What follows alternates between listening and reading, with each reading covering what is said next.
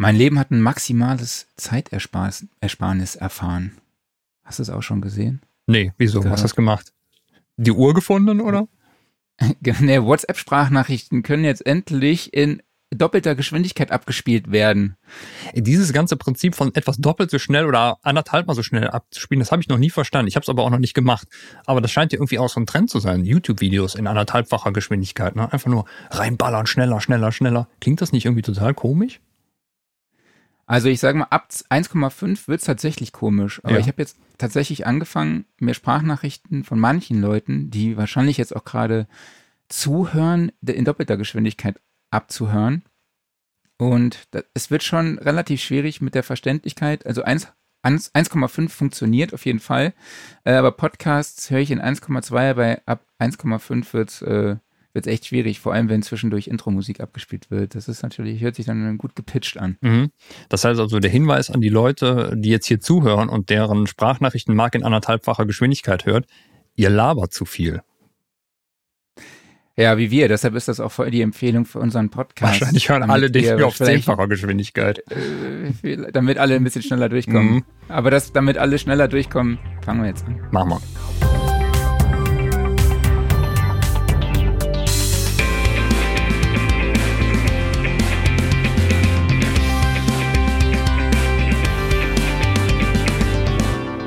Sound and Recording Wochenrückblick, Ausgabe 70. Mann, werden wir alt. Mhm. Hallo an alle Hörerinnen und Hörer da draußen, alle Zuschauer und Zuschauerinnen. Ich spreche wie immer mit meinem wundervollen Kollegen Klaus Beetz, der Mann mit Mikrofonarm. Ja, und ich mit dem wunderschönen Marc Bohn, der bis gerade eben noch ein Trikot anhatte und jetzt einfach nur ein graues T-Shirt. Ja, heute ist Fußballtag. Mhm. Im Kindergarten. Deshalb ja. habe ich. Warum hast du das Trikot nicht angelassen? Das sah eigentlich ganz gut aus. Ja, aber hier ist es so heiß drin und in den Trikots schwitzt man einfach. Ich gehe hier kaputt unterm Dach. Mhm. Äh, von daher dachte ich, ich ziehe mir besser was anderes an, ein graues T-Shirt, wo man dann auch schon die Schweißflecken nachher sieht. Ähm, aber jetzt wollen wir unseren Gast mal nicht länger warten lassen. Wir sprechen heute über das Thema Mastering, Limiter einstellen und dann, weil Klaus und ich uns da nicht aufs Glatteis begeben wollen, haben wir jemanden eingeladen, der sich damit auskennt, äh, nämlich Björn Schlüter vom Storia Mastering Studio. Hallo Björn, schön, dass du dabei bist. Ja, hallo Marc, hallo Klaus. Schön, dass ich dabei sein darf. Freue mich heute mit euch über das Thema Mastering zu sprechen. Wird super. Ja, mal, mal gucken, was, was dabei rauskommt. äh, wir wollen euch auf jeden Fall erklären, was ein Limiter ist, was er macht und warum man ihn überhaupt braucht und erklären, welche Parameter denn für ihn wichtig sind und welche Werte was bedeuten und auf welche Werte man halt auch achten muss. Und dabei dokumentiert uns Björn auch noch seine Herangehensweise ans Limiting. Und wenn ihr da draußen Fragen an Björn zu dem Thema habt, dann könnt ihr die natürlich wie immer gerne in die YouTube-Kommentare und Facebook-Kommentare stellen und wir werden sie an Björn weiterleiten und er wird sie dann sachgerecht, fachgerecht für euch äh, beantworten. ich gebe mein Bestes. ja, ich bin mir da sicher. ähm, ja, Björn, lass uns mal zu dir in deiner Person kommen, beziehungsweise damit starten. Du hast bereits mit vier Jahren Instrumentalunterricht gehabt, warst dann auch lange äh, im Amateurorchester unterwegs, hast du erzählt. Ähm, aber erklär doch mal, was ist ein Amateurorchester und wie sah dann die Zusammenarbeit oder wie sah der Werdegang oder die Möglichkeit da aus, dann nachher mit Udo Dirkschneider auch zusammenzuarbeiten, also dem eigentlichen Sänger von Accept? Und genau, wie kam es dann zu dieser Zusammenarbeit? Ja, ich habe äh, ganz klassisch ähm, an der Musikschule äh, Schlagzeugunterricht bekommen. Äh, das Besondere daran vielleicht, dass ich, äh, dass ich erst vier Jahre alt war zu dem Zeitpunkt ähm, und ich da total motiviert war und wollte unbedingt äh, Schlagzeug spielen. Glücklicherweise wurde mir das dann ermöglicht, das zu tun. und ja, Amateurorchester gibt es gibt es ja in Deutschland äh, Tausende. Ähm, ich komme gebürtig aus dem Sauerland und da gibt es eine große ähm, Orchesterszene im Amateur- und Hobbybereich und habe dann da während meiner Kindheit und Jugendzeit ähm, in verschiedenen Orchestern ähm, gespielt, bis ich dann äh, irgendwann auch zusätzlich äh, die ähm, die Rockmusik, sage ich jetzt mal übergeordnet, also vor allem Metal und äh, später dann auch Punk für mich entdeckt habe. Also kamen dann auch die ersten ähm, eigenen Bands dazu. Und wie das dann immer so passiert, äh, da haben wir ja auch schon kurz drüber gesprochen, Marc und ich, äh, irgendwie mussten dann halt Demos her, äh, eigene Aufnahmen, das ging dann mit einem Diktiergerät los, dann gab es irgendwann Zweispurrekorder und irgendwann dann tatsächlich mal das erste Audio-Interface. Und ich war halt derjenige, welche, der sich da berufen gefühlt hat, sich darum zu kümmern. So war der Einstieg in dieses ganze ja, Tontechnik, äh, äh, Zeug.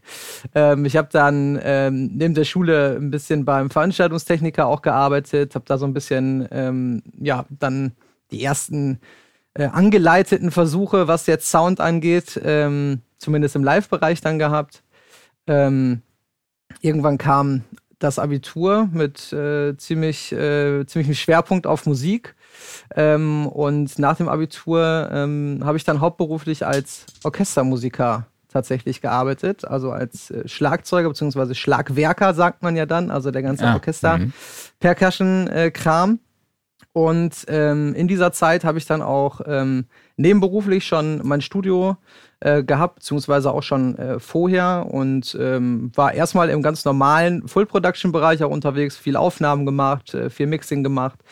Ähm, und äh, über ein Orchester äh, gab es dann ähm, eine Kooperation, ähm, da ich den äh, damaligen Produzenten von UDO, also von Udo Dirkschneider, ähm, dann ähm, kennengelernt habe und wir gute Freunde geworden sind.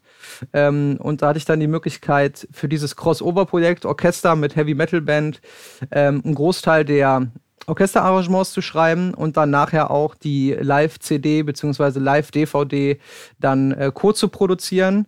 Mhm. Ähm, und so bin ich in die ganze ähm, Geschichte mit, mit Udo, äh, Udo Dirkster da reingerutscht, äh, kann man sagen. Und die Produktion, die am Ende des Tages da rausgekommen ist, war auch die äh, mit Abstand erfolgreichste, an der ich bisher äh, mitwirken durfte. Also Skandinavien, äh, mehrere Platz 1 Platzierungen dementsprechend cool. in den Charts. In Deutschland waren wir auch gut unterwegs.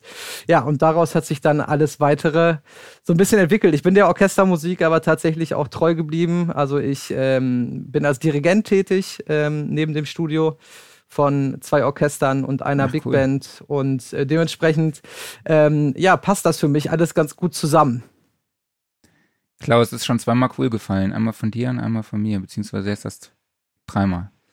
Ich habe den, äh, äh, den Counter vergessen, muss ich zugeben. Also reißt Chiamurin. Echt? Hast du nicht am Start? Okay. Nee. um, aber neben der Arbeit damals schon mit dem Orchester hast du auch schon dann parallel dein Studio aufgebaut, äh, das Storia Mastering Studio, und war für dich dann auch schnell klar, dass es in die Richtung Mastering geht oder äh, umfassen deine Dienstleistungen oder hast du auch noch andere Dienstleistungen, die dein Portfolio umfasst? Passen. also mittlerweile äh, bin ich tatsächlich ähm, im Studiobereich zu 99 Prozent ähm, im Audio-Mastering tätig. Ähm, als ich gestartet bin, wie gesagt, war ich äh, ja der, der alles Dienstleister, habe alles angeboten, was irgendwie mit Audio zu tun hatte ähm, und eben auch im ähm, kreativen Bereich, also was äh, gerade Arrangements, Orchestrierung und sowas angeht, habe für verschiedene äh, Musikverlage im Orchesterbereich auch äh, Sachen geschrieben, dort verlegt. Ähm, aber mittlerweile konzentriere ich mich da komplett aufs Mastering jetzt seit, ähm, ja, seit einigen Jahren jetzt schon. Und ähm, ja, ich habe mir das gar nicht so sehr selbst ausgesucht. Also ich bin nicht irgendwann morgens aufgestanden und habe gesagt, ich mache jetzt nur noch Mastering, sondern das hat sich so ein bisschen ähm, ergeben durch die Aufträge im Studio und äh, dass ich eben äh, ab einem gewissen Punkt mehrheitlich Mastering-Aufträge bekommen habe und ähm, ja, irgendwann kommt dann ja der Punkt, wo man sich dann über, nicht nur über sein Studio, sondern auch über sein Studio-Business Gedanken macht. Mhm. Ähm, und an dem Punkt äh, war dann eine klare Positionierung für mich auch wichtig und ähm, ja, die Entscheidung war auf jeden Fall sehr, sehr gewinnbringend und auch äh, die beste äh, für mich. Ja, man muss sich da auch ein bisschen fließen lassen. Ja, also oft findet dann äh, der Beruf auch einen selbst, beziehungsweise die, die Nische, auf die man sich spezialisiert. Definitiv. Ähm, du hast schon angesprochen, du kommst aus dem Sauerland. Ist dort auch der Sitz deines Studios? Nee, ich bin ähm, mittlerweile im Münsterland. Hm. Äh, wohne im schönen Rosendahl-Holtwig. Das ist ein kleines Dorf, ähm, ja, man kann sagen zwischen Münster und Holland, also westlich von Münster. Okay. Und ähm, genau, hier ist dann auch ähm, mein Studio.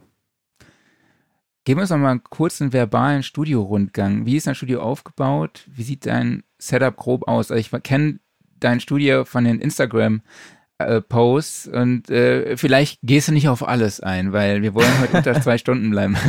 ja, okay. Wo, wo, wo, fangen wir an? Also fangen wir erstmal grundsätzlich mit dem Raum an. Ähm, die ganze Raumakustik und die Konzeption, wenn man so will, ist vom äh, lieben Markus Bertram von äh, MB Akustik. MB Akustik, ja. Ähm, genau, äh, der sich hier äh, um die Messung und die Planung ähm, gekümmert hat.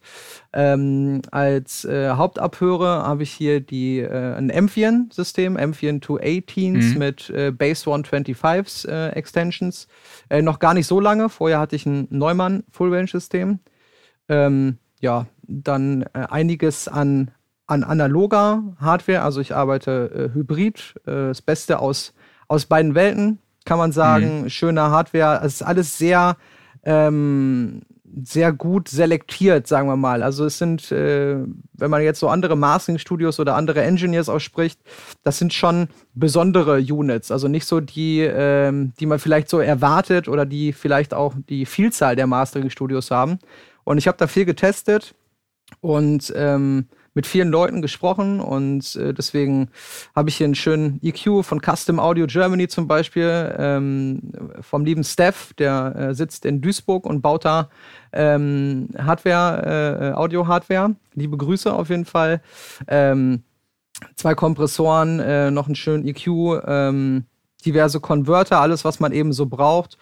Ähm, und in the Box natürlich äh, das volle Arsenal, hätte ich jetzt was gesagt. Ich arbeite mit Studio One, das ist vielleicht noch interessant. Mhm. Ähm, ist jetzt im Mastering-Bereich ja auch nicht so mega verbreitet, äh, dass man dann exklusiv mit Studio One arbeitet. Für mich äh, total genial. Ähm, ich stehe auf den Workflow. Ähm, ja, was kann ich sonst noch erzählen? Ja, eigentlich äh, sind das erstmal alle wichtigen Punkte, damit wir unter zwei Stunden bleiben. ähm, ja, ich, ich lege noch eine Frage nach, womit wir dann vielleicht die Zeit dann doch spre äh, sprengen mhm. werden. Äh, du hast erwähnt, dass du äh, hybrid arbeitest. Gibt es denn gewisse eine gewisse Reihenfolge, wie du da vorgehst? Also, oder gibt es irgendwie Schritte, die du grundsätzlich im Rechner digital machst und dann auch wieder andere Schritte, die du halt später dann analog machst? Oder unterscheidet ja. sich das auch von Master zu Master? Ja, schon, aber prinzipiell gibt es schon eine gewisse Struktur. Ne? Ähm, was vielleicht ganz interessant ist, äh, also meine analogen Geräte sind hardwired, also sind alle direkt miteinander verkabelt. Hier ist keine ähm, Patch Bay oder irgendwas, sondern ähm, ich sag mal, der analoge Chain ist schon immer gleich aufgebaut, in der gleichen Reihenfolge und die Geräte sind dementsprechend immer in der Chain drin. Ob sie dann ähm, äh, aktiviert sind oder deaktiviert sind, äh, klar, äh, die Unterscheidung gibt es. Aber das ist für mich eine ganz wichtige Workflow-Geschichte, ähm, dass ich da immer naja, die gleiche Struktur habe, die gleiche Signalstruktur. Ähm, natürlich gibt es Sachen, die komplett in the box passieren. Also wenn ich jetzt äh, einen Mix angeliefert bekomme, wird der erstmal natürlich ähm, kontrolliert, gescheckt. Das mache ich mit äh, Isotope RX.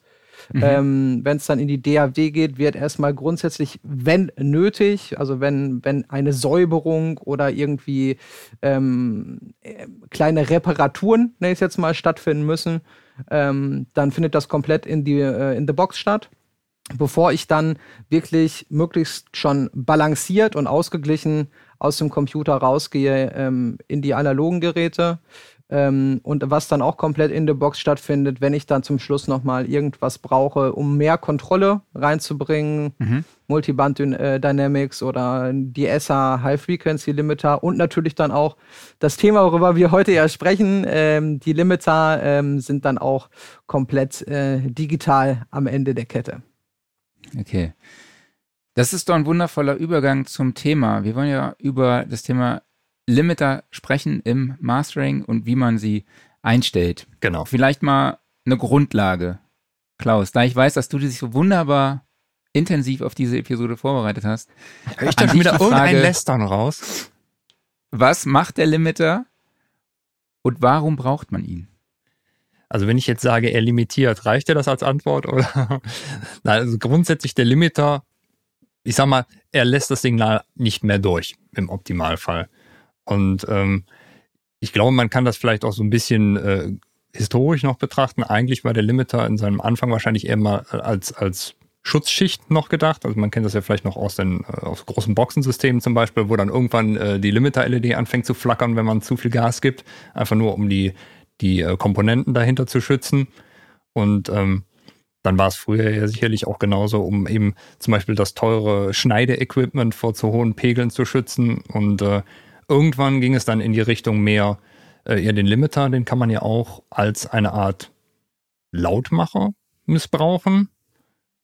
Und inzwischen ist er, glaube ich, schon fast ein Trendwerkzeug geworden. Ne? Also der Limit war eigentlich mal immer so das letzte Ding in der Kette, das machte da so ein bisschen was und äh, mhm. dann war auch gut.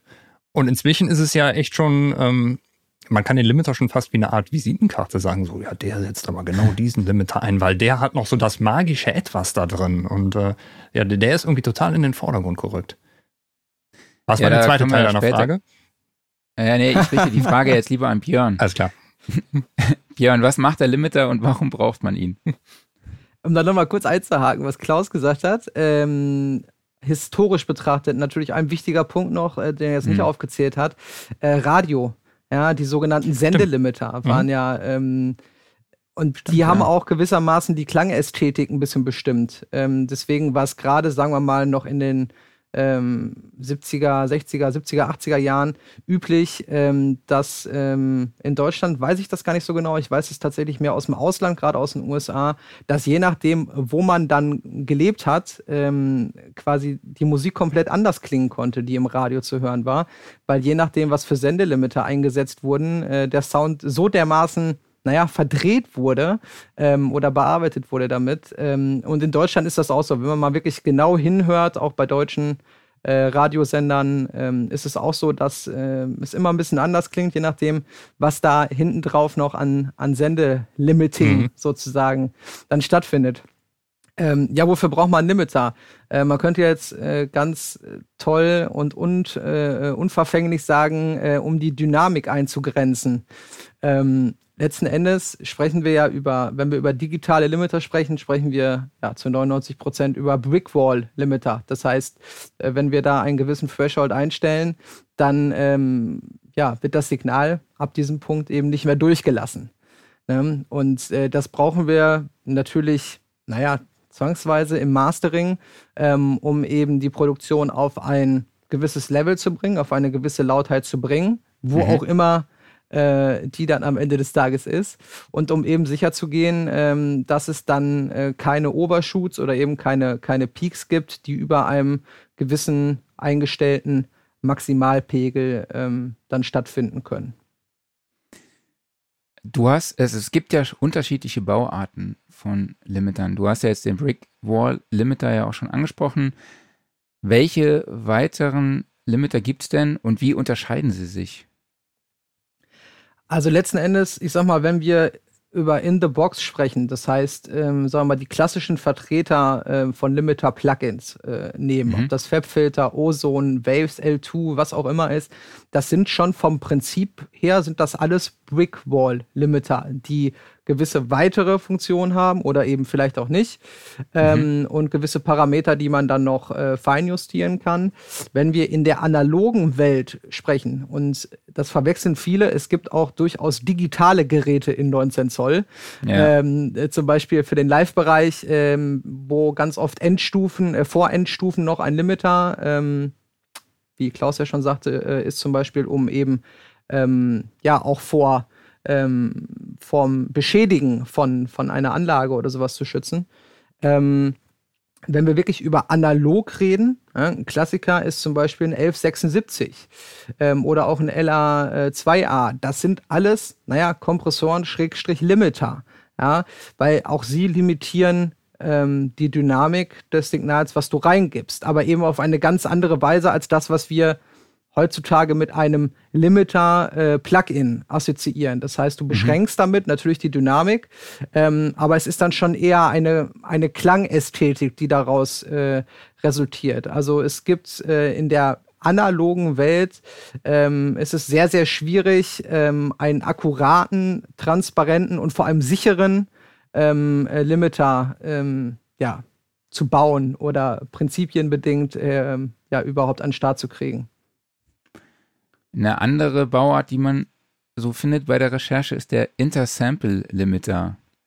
Was macht der und wo liegt da der Unterschied? Oder gibt es einen Unterschied? Also ich sag mal so, ähm, jeder, sagen wir es mal so, jeder Intersample Peak Limiter, ähm, man könnte auch sagen True Peak Limiter, das ist das gleiche, mhm. okay. ähm, ist gleichzeitig ein Brickwall Limiter, aber nicht jeder Brickwall Limiter ist gleichzeitig ein Intersample Peak oder True Peak Limiter. Okay. Das heißt, ähm, wenn wir ähm, uns wirklich davor schützen wollen, am Ende des Tages, wenn wir beispielsweise eine Ceiling, also einen maximalen Output von minus 1 dB einstellen, wäre das bei einem klassischen Brickwall Limiter das Sample Peak Level, nicht das True Peak Level. Okay. Ähm, und wenn wir dann einen Intersample Peak oder True Peak Limiter benutzen oder diese Funktion eben aktivieren, ja, ähm, zum Beispiel im FabFilter Pro L2 oder auch im Ozone äh, Maximizer kannst du einfach quasi das dann äh, aktivieren zusätzlich. Ähm, dann kannst du eben sicher sein, dass jetzt wieder beispielsweise die minus 1 dB, die du als maximalen Output eingestellt hast, dass das dann nicht das Sample Peak, sondern gleichzeitig auch das True Peak Level mhm. ist. Und ein weiterer Begriff, der dann auftaucht, ist Clipper. Das ist, ist das das gleiche wie ein Brick Wall Limiter oder hat ein Clipper noch andere Funktionen? Nee, ein Clipper ähm, ist nicht ansatzweise das gleiche wie ein Brick Wall Limiter. Ähm, beim da muss ich mal Clipping, Wikipedia anschreiben hier. ja, also, also vom Grundsatz her, ja, ist es natürlich auch ein Tool, um ab einem gewissen Threshold die Dynamik eben zu begrenzen bzw. zu reduzieren. Ja, oder eben das Peak-Level zu reduzieren. Allerdings arbeitet der anders. Äh, da muss man halt zwischen Soft-Clipping und Hard-Clipping unterscheiden. Okay. Hard-Clipping kommt da schon mh, rein technisch betrachtet nahe dem, dem Limiting, also durchaus auch sehr nah je nachdem, was für ein Tool man benutzt. Soft Clipping ist so, äh, dass man sich das vorstellt wie bei einem Kompressor, wo man ein ähm, wie heißt es, äh, Soft Knee einstellen kann. Mhm. Ähm, ich weiß nicht, ob ihr das kennt, da sieht man ja manchmal dann auch die Kurve, die nicht mehr so zack und hier ist der Threshold, ab hier wird äh, abgeschnitten oder eben äh, reduziert, sondern es gibt so eine weiche, runde Kurve. Und das okay. ist äh, auch das Prinzip des Softclippers. Das heißt, ja, der eingestellte Threshold ähm, ist natürlich auch wieder die Position, ab wo gearbeitet wird innerhalb des Plugins oder des, des Clippers. Aber es findet dann eher eine, ähm, ich sag mal, der Transient oder was auch immer jetzt der, der, der laute Teil ist, der eben oberhalb des äh, Thresholds stattfindet, wird eher abgefeilt, etwas abgeschliffen, kann man vielleicht bildlich so sagen. Und äh, das geht meistens einher damit, dass dann eben auch äh, harmonische Verzerrung, also Distortion, mhm. ähm, hinzugefügt wird, ähm, wodurch die wahrgenommene Lautheit ähm, durchaus sich sogar erhöhen kann, wenn man eigentlich das Peak-Level reduziert. Ja, ähm, als Beispiel vielleicht, wenn das jetzt ein bisschen zu abstrakt klingt, ich hatte das gestern bei einer Mixkritik-Session auch äh, bei jemandem, ähm, der einen super Mix hatte, aber wo die Bassdrum ähm, in seinem Beat irgendwie 8 äh, dB lauter war ähm, als alles andere. Also die Peak-to-Loudness-Ratio war mhm. relativ groß und war musikalisch nicht relevant. Ähm, wenn man aber jetzt die Kick einfach leiser macht, dann hat man natürlich eine Klangveränderung und verliert Energie. Ja, und äh, wir haben es dann hinbekommen mit einem Clipper einfach, ich weiß gar nicht, 3 dB, glaube ich, oder sowas, abzuschleifen. Das heißt, wir verlieren nicht den Punch und den Druck von der, von der Kick. Ähm, und durch die hinzugefügten Obertöne, durch die Verzerrung, ähm, wurde das Ganze dann sogar noch ähm, besser wahrnehmbar und greifbar auch auf kleineren Lautsprechern. Also das ist halt so ein positiver Nebeneffekt, wobei ein Clipper viel mehr Einfluss auf den Klang hat als ein guter, hochwertiger, transparenter Limiter. Jetzt wollte ich gerade eben schon mal eine technische Frage zum True Peak Limiting äh, schmeißen, aber jetzt fiel mir ein, wir gehen wahrscheinlich gleich nochmal die einzelnen Parameter eines Limiters durch und dann wahrscheinlich auch nochmal auf das True Peak Limiting ein, oder? Sollen wir es jetzt schon das besprechen? Ganz bei euch. Marc, mach mal eine Ansage, nee, du machst dir den Fahrplan. Das habe ich gleich noch auf dem Schirm. Hast du auf dem Schirm? Gut, dann halte ich die Klappe und stelle meine Frage gleich. Bitte machen Sie weiter. Genau, eigentlich ein Thema, wo, wo ich auch später nochmal drauf eingehen würde, aber an dieser Stelle passt, glaube ich, ganz gut. Klingt denn äh, ein Limiter oder klingen Limiter unterschiedlich oder haben Limiter überhaupt Einfluss auf den Klang? Ja, definitiv. Also letzten Endes ist ja ein Limiter, ähm, das ist eine sehr äh, verfängliche Aussage, aber ein Limiter ist ja erstmal prinzipienbedingt nichts anderes als ein Kompressor mit einer unendlich hohen Ratio. Ja? Ähm, das heißt, ähm, eine Klangveränderung oder vielmehr eine Balanceveränderung, wenn wir jetzt wirklich über, über Gain Reduction, also wenn wir wirklich den Limiter auch arbeiten lassen, äh, geht damit definitiv einher. Deswegen gibt es ja auch in ähm, vielen modernen, ähm, ja, ich sage jetzt einfach mal hochwertigen Limiter-Plugins, wie zum Beispiel FabFilter Pro L2 äh, oder auch Oso Maximizer, gibt es diese verschiedenen Modis ähm, die dann äh, teilweise einfach ein unterschiedliches Verhalten haben im Release oder unterschiedlich mit ähm, Transienten umgehen, ähm, die vielleicht sogar eine Frequenzgewichtung, äh, also eine, eine, eine, Gewichtungskurve noch anlegen oder sowas. Ähm, da sind wir dann schon wirklich wieder im im klangästhetischen Bereich, ja, also wo mhm. wir äh, den Sound und die Balance einer Produktion komplett verändern können, äh, was meistens nicht gewollt ist im Mastering, solange der Mix äh, gut ist. Mhm. Ähm, aber ähm, ja, also letzten Endes kann man schon sagen, ja, jeder Limiter verändert den Klang, ähm, wobei ein Limiter schon eines der transparentesten Tools ist, was wir haben. Ähm, und ich würde jetzt mal behaupten, dass wenn wir den Limiter nicht arbeiten lassen, also keinerlei wenn wir einfach nur anmachen und weder äh, Gain reindrehen, noch äh, rausdrehen, noch Gain Reduction, noch irgendwas anderes machen, ähm, würde ich sagen, ist es schon sehr, sehr schwer, ähm, das in einem AB-Vergleich äh, zu beurteilen, welcher okay. Limiter da drauf ist oder ob da überhaupt was drauf ist. also das schon. Also eher, wenn er arbeitet. Okay. Jetzt haben wir ja schon mit vielen Parametern um uns geworfen.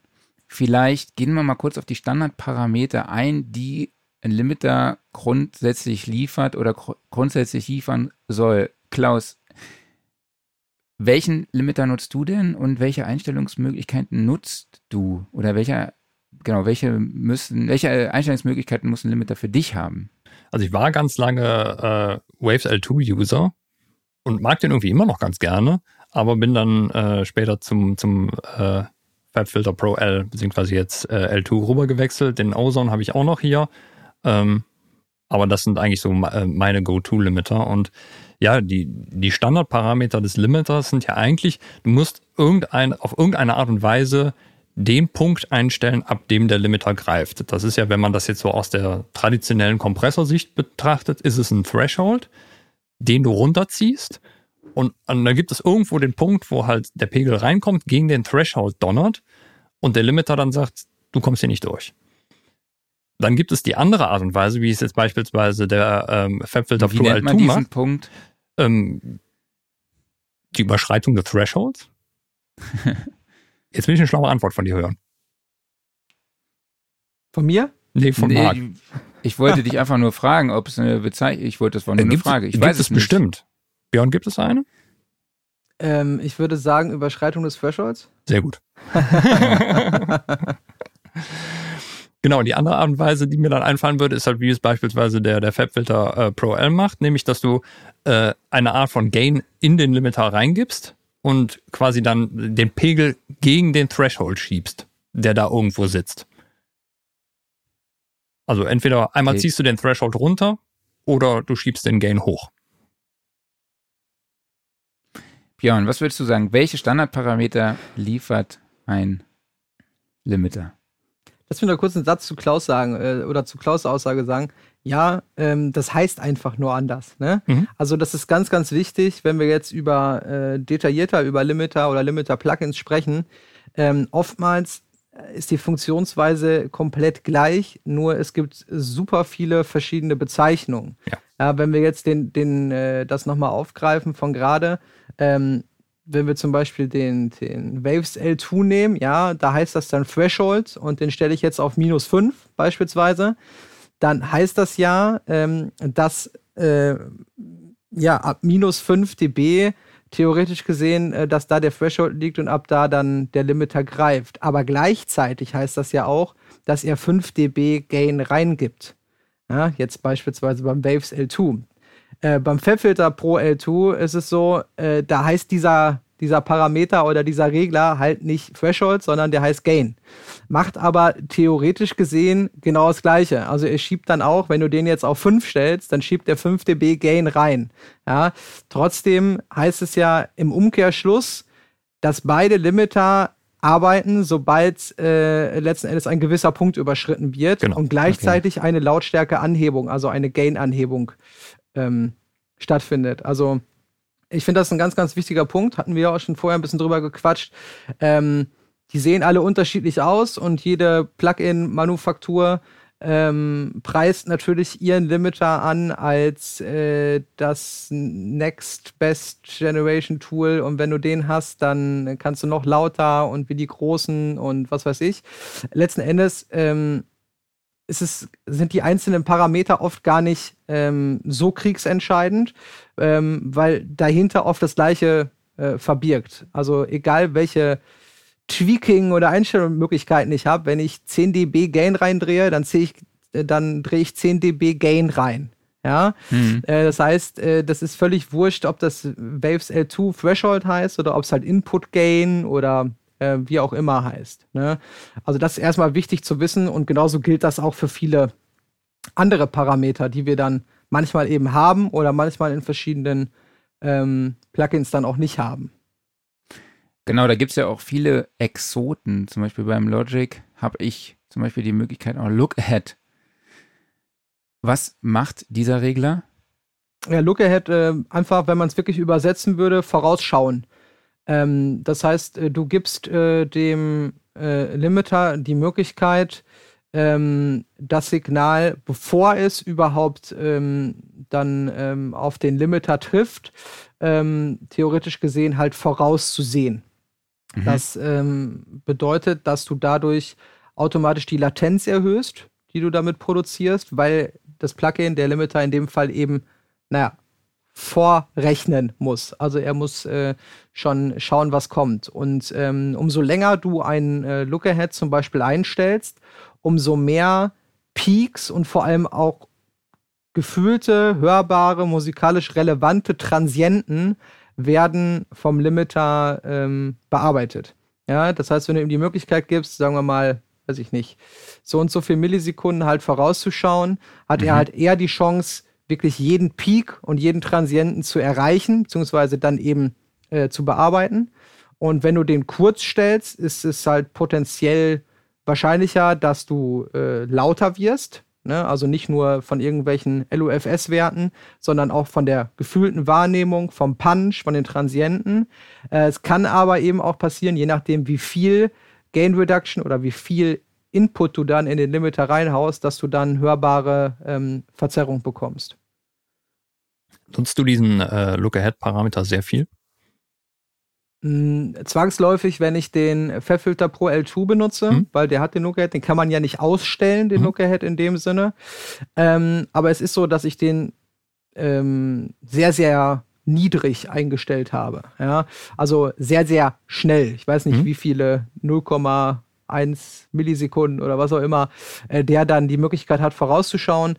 Ähm, das funktioniert gut. Also es ist tatsächlich so, ähm, es gibt Momente, wenn du wirklich sehr stark limitieren ja, muss ist vielleicht auch das falsche Wort, muss man ja theoretisch nicht. Ja.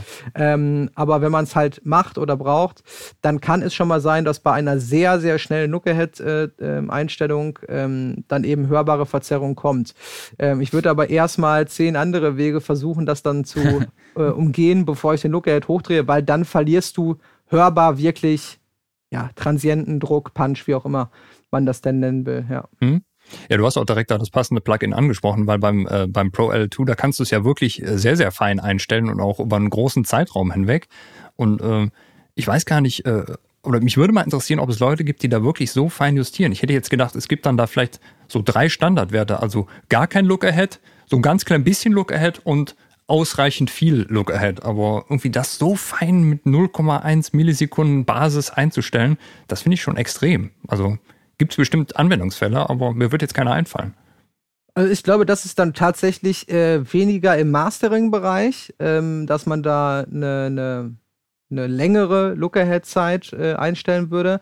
Aber äh, Limiter hat ja auch durchaus äh, seine Daseinsberechtigung auf Einzelsignalen oder auf einer Gruppe oder sowas. Ne? Und gerade ähm, beispielsweise auf einem Vocal Track oder auf einer Vocal Gruppe oder so, ähm, wo du sicher gehen willst, dass da wirklich keine Peaks mehr durchkommen oder wenn du wirklich die, die Vocals bewusst ähm, weicher gestalten willst, weil sie vielleicht sehr hart sind, äh, sehr edgy klingen, ähm, dann kann das schon Sinn machen, den Look-Ahead natürlich hochzudrehen, ähm, um dem Limiter einfach viel mehr Zeit äh, zu geben, dann diese Transienten auch ähm, einzufangen ne? mhm. oder die Peaks einzufangen. Im Mastering-Bereich tatsächlich wüsste ich nicht, dass ich den mal äh, viel höher als, weiß ich nicht, 0,3, ich weiß gar nicht, sind das dann Millisekunden? Ich könnte hier parallel mal nachgucken, aber ich lasse es mal ja. lieber. Mhm. Äh, ähm, genau, also ich glaube, höher hatte ich den tatsächlich ähm, noch nicht. Also da gibt es andere Wege, dann äh, Verzerrungen auch aus dem Weg zu gehen, selbst wenn man vielleicht mal äh, ein, zwei dB mehr ähm, Lautheit am Ende des Tages benötigt. Ne? Mhm. Äh, kommen wir mal zum nächsten Parameter, nämlich zum Release. Und der wird ja irgendwie ganz unterschiedlich gehandhabt in den verschiedensten äh, Plugins. Da haben wir ja schon im Vorfeld drüber gesprochen. Es gibt Limiter, die da anscheinend komplett automatisch arbeiten. Ähm, dann gibt es Limiter, die haben verschiedenste Automatiken, die du ein- und ausschalten kannst. Du kannst eine fixe Release-Zeit einstellen. Äh, erstmal die Anfangsfrage, kann man den Release mit dem Release eines Kompressors vergleichen? Ähm, ja, schon, gewissermaßen. Also ähm, der traditionelle Release-Parameter äh, bei einem Limiter stellt schon äh, im Prinzip dar, wie schnell er äh, nach äh, Überschreitung des äh, Thresholds dann wieder zurückgeht. Also das kann man schon erstmal von der Definition her genauso unterschreiben. Mhm. Aber wie du auch schon sagtest, diese ganzen, wenn wir wieder beim Fabfilter oder Ozon oder so sprechen, diese ganzen Modi, die wir da haben. Äh, beim Fabfilter heißt das ja dann zum Beispiel punchy, aggressive genau. äh, und sowas. Ne? Äh, die haben auch äh, sehr, sehr viel Einfluss auf die, ähm, auf das Release-Verhalten mhm. ähm, des Limiters. Das heißt, ähm, ganz, ganz viel läuft da eben programmabhängig, Programm, äh, Program Dependent äh, heißt es dann so schön.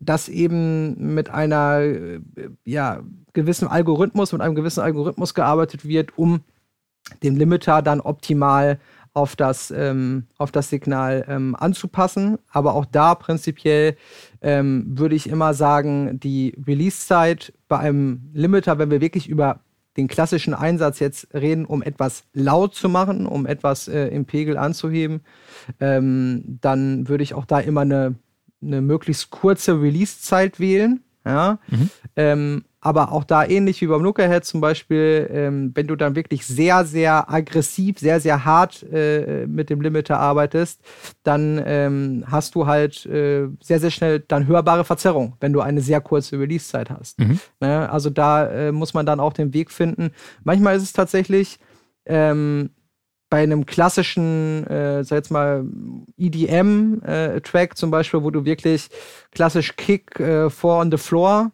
irgendwie hast, kann es manchmal auch sinnvoll sein, wenn die Kick zum Beispiel das Element ist, was die den Limiter am meisten arbeiten lässt, kann es auch sinnvoll sein, die Release-Zeit dann anhand des Songtempos zu berechnen. Zumindest erstmal als Startpunkt. Ja, ja, da hast du im Endeffekt schon meine nächste Frage vorweggenommen. Ich wollte nämlich fragen, gibt es für dich Situationen, wo du sagst, okay, da will ich meine Release-Zeit unbedingt fix einstellen oder da gibt es Situationen, da möchte ich unbedingt auf die Automatik setzen? Ähm, also ich sag mal so, ich habe äh, immer mindestens einen Limiter ähm, in meiner Chain, wo ich die Release-Zeit manuell einstellen kann. Und das ist mir auch relativ wichtig. Ähm, natürlich gibt es auch mit Sicherheit Szenarios, wo ähm, irgendeine automatische Release-Kurve oder, oder Programm oder Algorithmus oder was auch immer ähm, mit Sicherheit fantastisch funktioniert. Aber da müsste ich mich halt durchprobieren. Mhm. Und äh, wir wollen ja, wir wollen ja nicht rumprobieren, um zu einem perfekten Ergebnis zu kommen. Also zumindest nicht im äh, ähm, im professionellen Bereich. Also ich kann ja nicht sagen, äh, ich, ich biete Mastering an und probiere mal rum, was am besten klingt, mhm. ja, sondern ich möchte ja schon die volle Kontrolle haben ja, über die Parameter. Gerade ähm, beim Limiter, der natürlich auch ein ein Großteil des Sounds am Ende des Tages auch ausmacht. Ne? Mhm. Und äh, er kann viel ähm, ja, retten kann Limiter meistens wenig, aber er kann halt sehr, sehr viel kaputt machen. Ja. Ne? Jetzt hatten wir Release schon als einen, ja, sag mal, traditionellen auch Kompressorparameter. Jetzt, wir haben im Vorgespräch schon über den Attack gesprochen, den man beispielsweise beim äh, Pro L auch findet, was ja auch so ein Standard-Kompressorparameter ist. Du hast aber auch gesagt, der hat mit dem klassischen Attack eines Kompressors nichts zu tun. Nee, genau. Also da muss man wirklich, äh, muss man wirklich aufpassen. Ähm, wenn man den Fabfilter-Limiter öffnet, dann denkt man wirklich, es ist, sind die klassischen mhm. Parametereinstellungen eines Kompressors. Fehlt genau. nur noch die Ratio äh, und dann ist man schon, äh, und vielleicht noch ein Sidechain, dann ist man schon dabei. Nee, in dem Fall, also ich kenne, glaube ich, auch keinen anderen Limiter, äh, würde ich jetzt einfach mal so behaupten, äh, zumindest nichts, was ich in Gebrauch habe, wo man den Attack einstellen kann. Und beim Fab-Filter kann ich jetzt nur sagen, ist es so, der Attack oder die Attack-Zeit regelt eben, ähm, wie lange der, also es ist wirklich kompliziert, wie lange der Limiter äh, benötigt oder Zeit bekommt, nach der Gain Reduction in das Release-Verhalten umzuschalten. Also im Prinzip hast du die den automatischen, also diese ganzen automatischen Release-Kurven mhm. oder Release-Algorithmen. Du hast den Release-Wert, den du einstellen kannst und dann nochmal den Attack-Wert, um wirklich zwischen Gain Reduction und Release-Phase nochmal äh, einen Zeitwert ähm, einzustellen. Tatsächlich ist es so, ähm, das ist für mich der am wenigsten greifbare Parameter bei dem Fab-Filter-Limiter. Mhm. Ähm, und äh, den stelle ich tatsächlich zu, äh, zu 120 Prozent. Äh, ist das wirklich auch ein bisschen, ähm, das ist tatsächlich ein bisschen ausprobieren. Also das äh, ist nicht gesagt, dass der immer bei, keine Ahnung, 100 äh, Millisekunden oder 600 Millisekunden am besten klingt. Das ist sehr, sehr äh, programmabhängig. Ähm, und hat natürlich dann auch wieder in Wechselwirkung mit dem Style, den du nimmst, ob du punchy hast oder aggressive oder was auch immer, mhm. hat das einen sehr, sehr großen Einfluss ähm, auf, ähm, auf den Klang oder, oder auch ähm, vielmehr auf die Balanceveränderung, die du mit einem Limiter äh, oftmals äh, oder die mit einem Limiter oftmals einhergehen. Ja. Jetzt haben wir, glaube ich, als letzten der traditionellen äh, Limiter-Parameter den Output noch nicht erwähnt. Wo stellst du den drauf ein? ja, äh, den stelle ich tatsächlich immer gleich ein. Also mhm. das ist äh, tatsächlich ein Parameter, der bei mir ähm, also wirklich in wüsste jetzt nicht, dass ich ihn mal vor kurzem anders eingestellt hätte. Ähm, also grundsätzlich ist erstmal zu sagen, äh, sprechen wir ja vielleicht noch ein bisschen intensiver gleich drüber, mhm. ähm, dass ich mehrere Limiter einsetze und der letzte Limiter, den ich einsetze, der Finale, ist immer ein True Peak oder Inter-Sample Peak Limiter. Ähm, und der hat einen Output oder Ceiling, wird es ja auch genannt, von minus 1 dB. Mhm. So kann ich eben sicher gehen, dass am Ende des Tages der maximale True Peak, nicht der maximale Sample Peak, sondern der maximale True Peak, minus ein ähm, dB ist. Mhm. Genau. Genau, jetzt hast du Ceiling ja schon angesprochen. Das heißt, du heißt quasi der Output beispielsweise im Isotope Limiter oder halt auch im True Peak Limiter von äh, Brainworks. Ähm, Jetzt habe ich kurz den Faden verloren. Was wollte ich jetzt machen? Ach, genau. Es gibt da beim Isotope Limiter gibt es dann noch die verschiedenen Modi, dieses IRC, also Intelligent Release Control. Kannst du darauf vielleicht ganz kurz noch eingehen? Mm, jein. Also letzten Endes ähm, ist es so, dass diese, äh, ich weiß es jetzt auch nicht auswendig, jeden, jeden einzelnen, jede einzelne Modi ähm, aber es ist auch so, umso weiter du da runter gehst, also Richtung 3 äh, und 4, äh, es mhm. wird immer CPU-lastiger, äh, weil auch da mhm. dann im Prinzip eine gewisse ein, ja, Look-Ahead stattfindet. Also das, was wir eben schon sagten, äh, was auch bei vielen anderen Limiter-Plugins zu finden ist.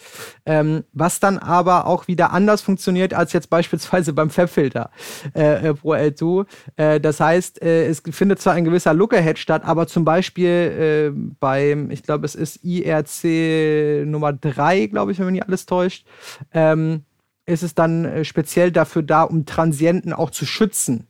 Ja, ähm, nicht eben, um sie zu erkennen möglichst früh und zu eliminieren, sondern um sie zu schützen.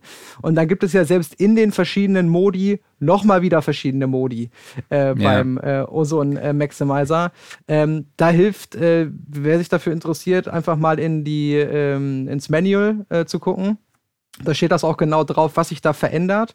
Oder meine absolute äh, Top-Empfehlung, einfach mal auszuprobieren, wie das denn ja. klingt. Äh, weil es ja schön, äh, dass sie schreiben, es ändert sich irgendwas an der Release-Kurve. Aber ich möchte es natürlich auch hören. Ja, aber grundsätzlich kann man sich da in, im Manual schon mal ein bisschen einlesen. Ähm, ich kann auf jeden Fall sagen, für mich persönlich, ich bin ziemlich großer Fan von diesem IRC 3. Mhm. Ähm, und da gibt es dann nochmal wieder vier Styles oder wie auch immer das dann heißt ähm, und da kann man schon ziemlich viel mitmachen. Das klingt für mich immer sehr transparent ähm, und ähm, ja, also der, der Oso Maximizer ist ziemlich cool für Sachen, wo du wirklich sehr, sehr viel Druck, sehr, sehr viel Punch hast äh, und das mhm. eben auch bewahren möchtest äh, in, ähm, dann in dem letzten Schritt. Ne? Ja, du hast das schon angesprochen, die Sachen sind auch sehr CPU-lastig, beziehungsweise ja. rauben sehr viel CPU-Leistung. Deshalb gibt es tatsächlich auch eine eigene, es gibt eine Low Latency also in Low Latency Mode. Und IRC3 bietet dann, wie du es schon gesagt hast, mehrere andere Modi noch wie Pumping, Balanced, Crisp, Clipping und IRC4 dann Classic, Modern und Transient. Also, aber du hast ja schon gesagt, einfach mal ausprobieren und ins ja. Manual schauen. Definitiv. Ähm, jetzt haben wir ja schon sehr viele Parameter und Werte auch um uns mit, äh, mit Parametern um uns geworfen, wie beispielsweise Gain Reduction. Was ist die Gain Reduction? Ähm, naja, der Wert gibt äh, im Prinzip wie bei jedem Dynamic-Tool, also ob das Kompressor oder Limiter an, äh, wie viel dB äh, eben maximal ähm, ja, reduziert werden. Also ne, im Prinzip ist es ja Lautstärke-Reduzierung oder mhm. Pegelreduzierung, kann man es ja übersetzen, ganz klassisch. Ne? Das heißt, du hast ja erwähnt, du setzt dein Ceiling oder den Threshold dann auf minus 2, hast du, glaube ich, gesagt, oder minus 1, richtig? Wir dürfen jetzt nicht die Begriffe durcheinander schmeißen, ne? Genau. Den Output auf minus 1, ja. Okay, und dann gibst du halt so viel Gain rein und siehst dann halt dann, wie viel er praktisch wegschneidet anhand der Gain Reduction. Ist das so korrekt? Genau, ja. Und gibt es da so ein, aber da gibt es keinen Wert, äh, praktisch, auf den, den du da ungefähr immer kommen möchtest, sondern du orientierst dich da einfach nach Gehör, richtig? Korrekt, ganz genau. Also es gibt da wirklich keine, keine Formel, die sagt, äh, äh du musst da 3 dB reduzieren oder 1 oder 5 oder 12. Also mhm. das ist völlig abhängig vom einfach vom Ausgangsmaterial, ne? In dem Fall vom Mix oder auch äh, wenn die Leute ihre vielleicht ihre Produktion auch selber mastern. Ähm, aber rein prinzipiell würde ich halt sagen, äh, genau wie beim Kompressor, ähm, ja, umso mehr du den arbeiten lässt, also wenn wir jetzt über, über 10 dB Gain Reduction sprechen, das weiß man ja auch von jedem Kompressor, ähm, dass es dann oftmals entweder sehr klangästhetisch wird, ja, natürlich ein 1176, der 12 dB Gain Reduction macht, auf Vocals bringt natürlich einen gewissen Sound mit mhm. sich oder äh, was weiß ich, ein LA2A oder so. Aber im Mastering möchte ich ja nicht äh, mit dem Limit da irgendwie dafür sorgen, äh, dass ich jetzt irgendwie einen speziellen Sound oder, oder eine spezielle Klangästhetik erschaffe, sondern ich möchte ja eigentlich, dass der Limiter nicht hörbar ist. Oder generell, dass die Limitierung, das Limiting, was ich eben einsetze, jetzt irgendwie hörbar ist und alle sagen, das ist der Limiter oder so. Also das, genau das will ich ja vermeiden ähm, am Ende des Tages. Deswegen gibt es da keine, keine Norm. Hat ganz, ganz viel mit dem Ausgangsmaterial zu tun und natürlich auch mit dem Genre, mit gewissen ähm, Klanggewohnheiten auch. Ne? Also mhm. natürlich ähm, wird die Arbeit des Limiters bei einem äh, bei einer äh, Oper, Oper, von Mozart, äh, klassisches Recording, Symphonieorchester, äh, anders äh, aussehen als ähm, beim neuen Track von, äh, von irgendeiner Heavy Metal Band oder so. Ne? Gibt es irgendwelche Faktoren, auf die du da achtest? Oder wie kann ich denn, auf was kann ich hören? Ähm, wenn ich da nichts falsch mache, oder beziehungsweise auf welche Fehler, welche Fehler können hörbar werden und was, woran orientiere ich mich da? Also ich glaube, das Wichtigste in dem Szenario, worauf man achten sollte, ist, ähm, nehmen wir mal einfach das Szenario Mastering, ob das jetzt Mastering seines eigenen Tracks ist oder, oder was auch immer. ähm, ist immer wieder, egal welchen Schritt du machst im Mastering, immer wieder den Mix Referenz hören. Also immer das, was du als Ausgangsmaterial hast, immer wieder dagegen hören. Ich nutze dafür ähm, das Plugin, äh, wie heißt es, ähm, Metric AB, ADPTR Audio. Genau. genau, oder Adapter, ja. genau. Ähm, von der, von der Plugin Alliance, das ist für mich einfach unschlagbar, ja, mhm. ähm, vom, vom Workflow her. Das heißt, ich kann Lautstärke oder Lautheits angepasst zwischen meinem äh, meiner, meiner, meinem Mastering-Prozess, also zwischen dem Master, was ich erstelle, und zwischen dem Mix hin und her schalten. Und ähm, ich glaube, das ist ein Problem, dass viele Leute das einfach nicht machen oder auch nicht korrekt machen, was dann eben ähm, die angepasste Lautheit angeht. Ja. Weil natürlich ist es so, äh, dass selbst ein Track, der sehr stark limitiert ist und vielleicht auch ähm, dadurch eher an Druck und an Präzision und äh, so verloren hat durch ein starkes Limiting, ähm, klingt natürlich, wenn dann dB lauter ist als der Mix im direkten Vergleich hören, besser. Mhm. Ja, weil du mhm. einfach mehr Energie hast. Ne? Also ähm, deswegen ist es ganz, ganz wichtig, genau Lautstärke angepasst abzuhören, um einzuschätzen, naja, was, nicht nur mit dem Limiter, sondern auch mit den anderen Tools, meist denn wirklich jetzt besser oder meist nur anders. Mhm. Ne? Ähm, und äh, so kannst du auf jeden Fall kontrollieren, dass du beispielsweise jetzt äh, nicht alle deine dein Transientenmaterial äh, irgendwie verlierst. Ne? Aber auch wie gesagt, da ist der klangästhetische Ansatz am Ende des Tages natürlich kriegsentscheidend, weil ähm, wie gesagt, das Szenario von gestern, was ich eben erzählte, äh, mit, dem, mit, dem, äh, mit der Mixkritik-Session, die ich hatte, wenn ich da einen Limiter angeschmissen hätte, um das zu mastern, dann hätte der Limiter, wie gesagt, 5, 6 dB Gain Reduction gemacht und hätte eigentlich nur die Kick abgeschnitten. Ja, ähm, Natürlich gibt es immer tragende Elemente, ja, ähm, gerade natürlich äh, Bass oder, oder Kick oder so bei elektronischer Musik. Ähm, aber trotzdem wirst du dadurch die Balance am Ende des Tages nicht verbessern, ähm, wenn du halt den, den Limiter ähm, oder bei, bei Rockmusik oder Metal mhm. ist es mhm. ganz häufig die Snare. Ja, ähm, da kann es dann aber auch schon wieder erwünscht sein, klangästhetisch, ähm, dass bewusst der Limiter am Ende des Tages erstmal 3 dB mit der Snare zu tun hat ja, ähm, weil das natürlich auch einen gewissen Sound kreiert. Ne? Und äh, genauso wie mit dem Clipper, wenn ich jetzt die Snare 3 dB leiser mache, klingt es eben anders. Ja? Mhm. Ähm, also deswegen, ihr merkt schon, da, da kann, ich, kann man wirklich überhaupt keine pauschale Antwort ja. äh, drauf geben auf das Thema. Äh, letzten Endes, ich würde immer sagen, vergleichen mit dem Ausgangsmaterial, was auch immer das dann ist, ob das jetzt die eigene Produktion ist oder halt äh, ähm, einen Mix von einem, von einem Kunden, den man bekommt, immer Referenz hören und schauen, mache ich es besser, mache ich es schlechter ähm, und ähm, dann entscheiden, ähm, wie ich weiter vorgehe. Ja, ich glaube, das ist eine ganz, ganz wichtige Aussage. Also, dass es da wirklich diese Patentrezepte nicht gibt, sondern wenn es gut klingt am Ende des Tages, dann wird es schon richtig sein. Definitiv. Genau, ich muss mich noch kurz korrigieren an dieser Stelle. Ich habe eben ein paar Parameter durcheinander geworfen. Das wird auch ein bisschen viel für mich, für meinen Kopf hier am, äh, am Morgen. Äh, Ceiling ist der Threshold. Richtig. Nee. Ceiling ist Output. Okay, weil dann, dann, wenn ich jetzt komme, dann äh, habe ich es doch richtig gesagt eben. Ceiling ist der Output, weil hier schreibt jemand gerade in den Kommentaren, Ceiling äh, ist doch der Threshold. Dann hat er mich gerade sehr, mich verwirrt. Okay. Nee, also Ceiling ist, bedeutet ja, also Ceiling ist ja Decke, ne, in dem genau. Fall. Ähm, also die Maxim, der maximale Output nach dem äh, Limiter. Und Threshold äh, könnte man parametertechnisch gleichsetzen mit Input in dem genau. Fall. Okay, gut, dann habe ich doch richtig verstanden und auch ebenso richtig. Also nicht steinigen. Äh, alle alle äh, Audio-Nerds äh, draußen, Input und Threshold ist nicht das gleiche. Ja, schon klar, aber sie machen aber am Ende des Tages das gleiche. Genau, ich bin da bin ich komplett bei dir. Gut. Äh, Klaus, jetzt kommen wir zu deinem Thema. Jawohl. Genau, wir hatten eben über die äh, True Peaks schon mal gesprochen, beziehungsweise Intersample Peaks. Äh, erzähl doch mal ganz kurz, was ist das eigentlich? Okay, also wenn wir ähm, in unserer DAW beispielsweise gucke jetzt hier die ganze Zeit auf meinen zweiten Bildschirm, da läuft meine DAW, äh, um äh, den Ton hier aufzunehmen.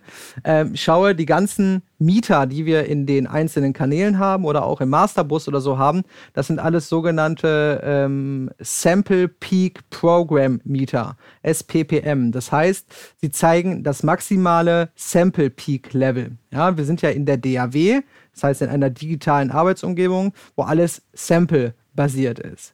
Ähm, der True Peak Wert oder der Inter-Sample Peak Wert gibt an den maximalen Peak unseres Audiosignals, nachdem er von digital zu analog gewandelt wurde. Ja?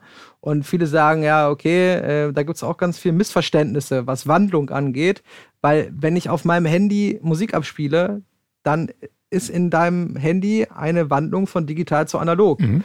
Und äh, also das ist, hat nicht zwangsläufig was mit meinem Audio-Interface oder mit einem 5000 Euro DA-Converter zu tun, sondern äh, die Konvertierung findet immer statt. In jedem CD-Player, in jedem Radio, in jedem Handy.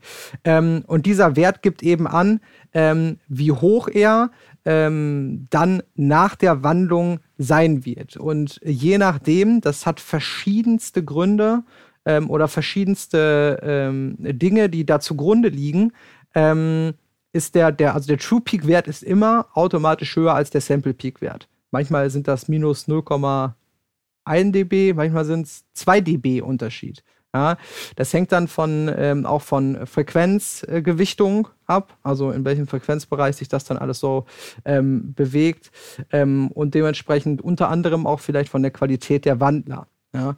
Ähm, genau, das ist im Prinzip erstmal die Definition von True Peak. Also mhm. das ist der, der Unterschied ähm, und warum sich äh, ja in der DAW, ich weiß gar nicht, äh, ob es mittlerweile die Möglichkeit gibt, in äh, anderen DAWs auch, da bin ich, äh, bin ich tatsächlich raus. Ähm, vielleicht weiß das ja jemand von den äh, Zuschauern, Zuhörern.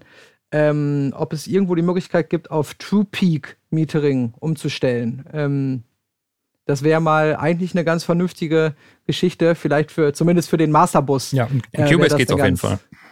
Okay, top. Ah, super. Dann weißt du das schon. Äh, ich müsste mal gucken. Ich habe aber auch nicht die aktuellste Studio One-Version, sondern ich bin noch auf der 4er, 4.5, nicht auf der äh, neuesten. Vielleicht geht's da auch. Mhm. Ähm, genau. Hattest du noch einen weiteren Teil? Äh, nee, das Frage war erstmal so die, die grundsätzliche Definition des, des True Peak Limitings. Und jetzt kannst du ja im Limiter sagen, ja, beziehungsweise ich möchte ein True Peak Limiting aktivieren, was mir die Intersample Peaks auf irgendeine Art und Weise abfängt. Ist das eine Einstellung, die klingt ja erstmal so, als ob man die grundsätzlich einschalten sollte, oder?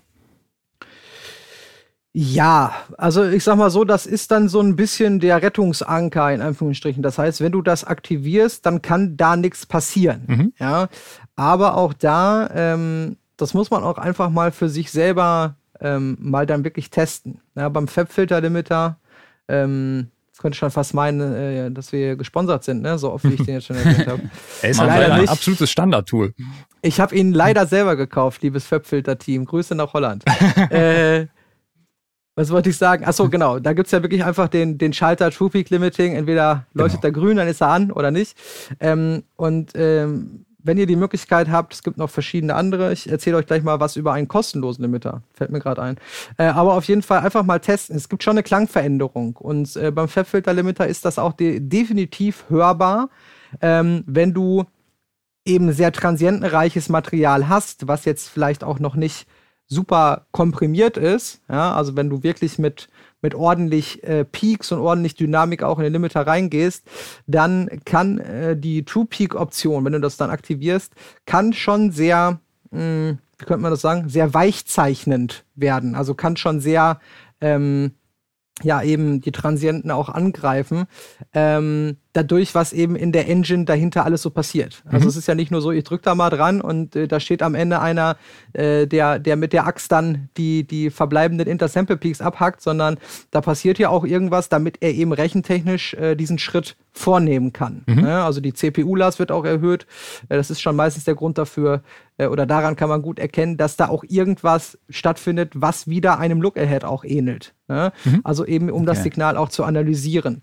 Ähm, deswegen ähm, handhabe ich das zum Beispiel so, ich habe immer mindestens zwei Limiter in, ähm, in meiner Chain. Und ähm, der erste von den beiden, also, oder sagen wir mal, fangen wir mal andersrum an, der wirklich der allerletzte Limiter, das letzte Tool, was ich benutze, der macht meistens überhaupt keine Gain Reduction.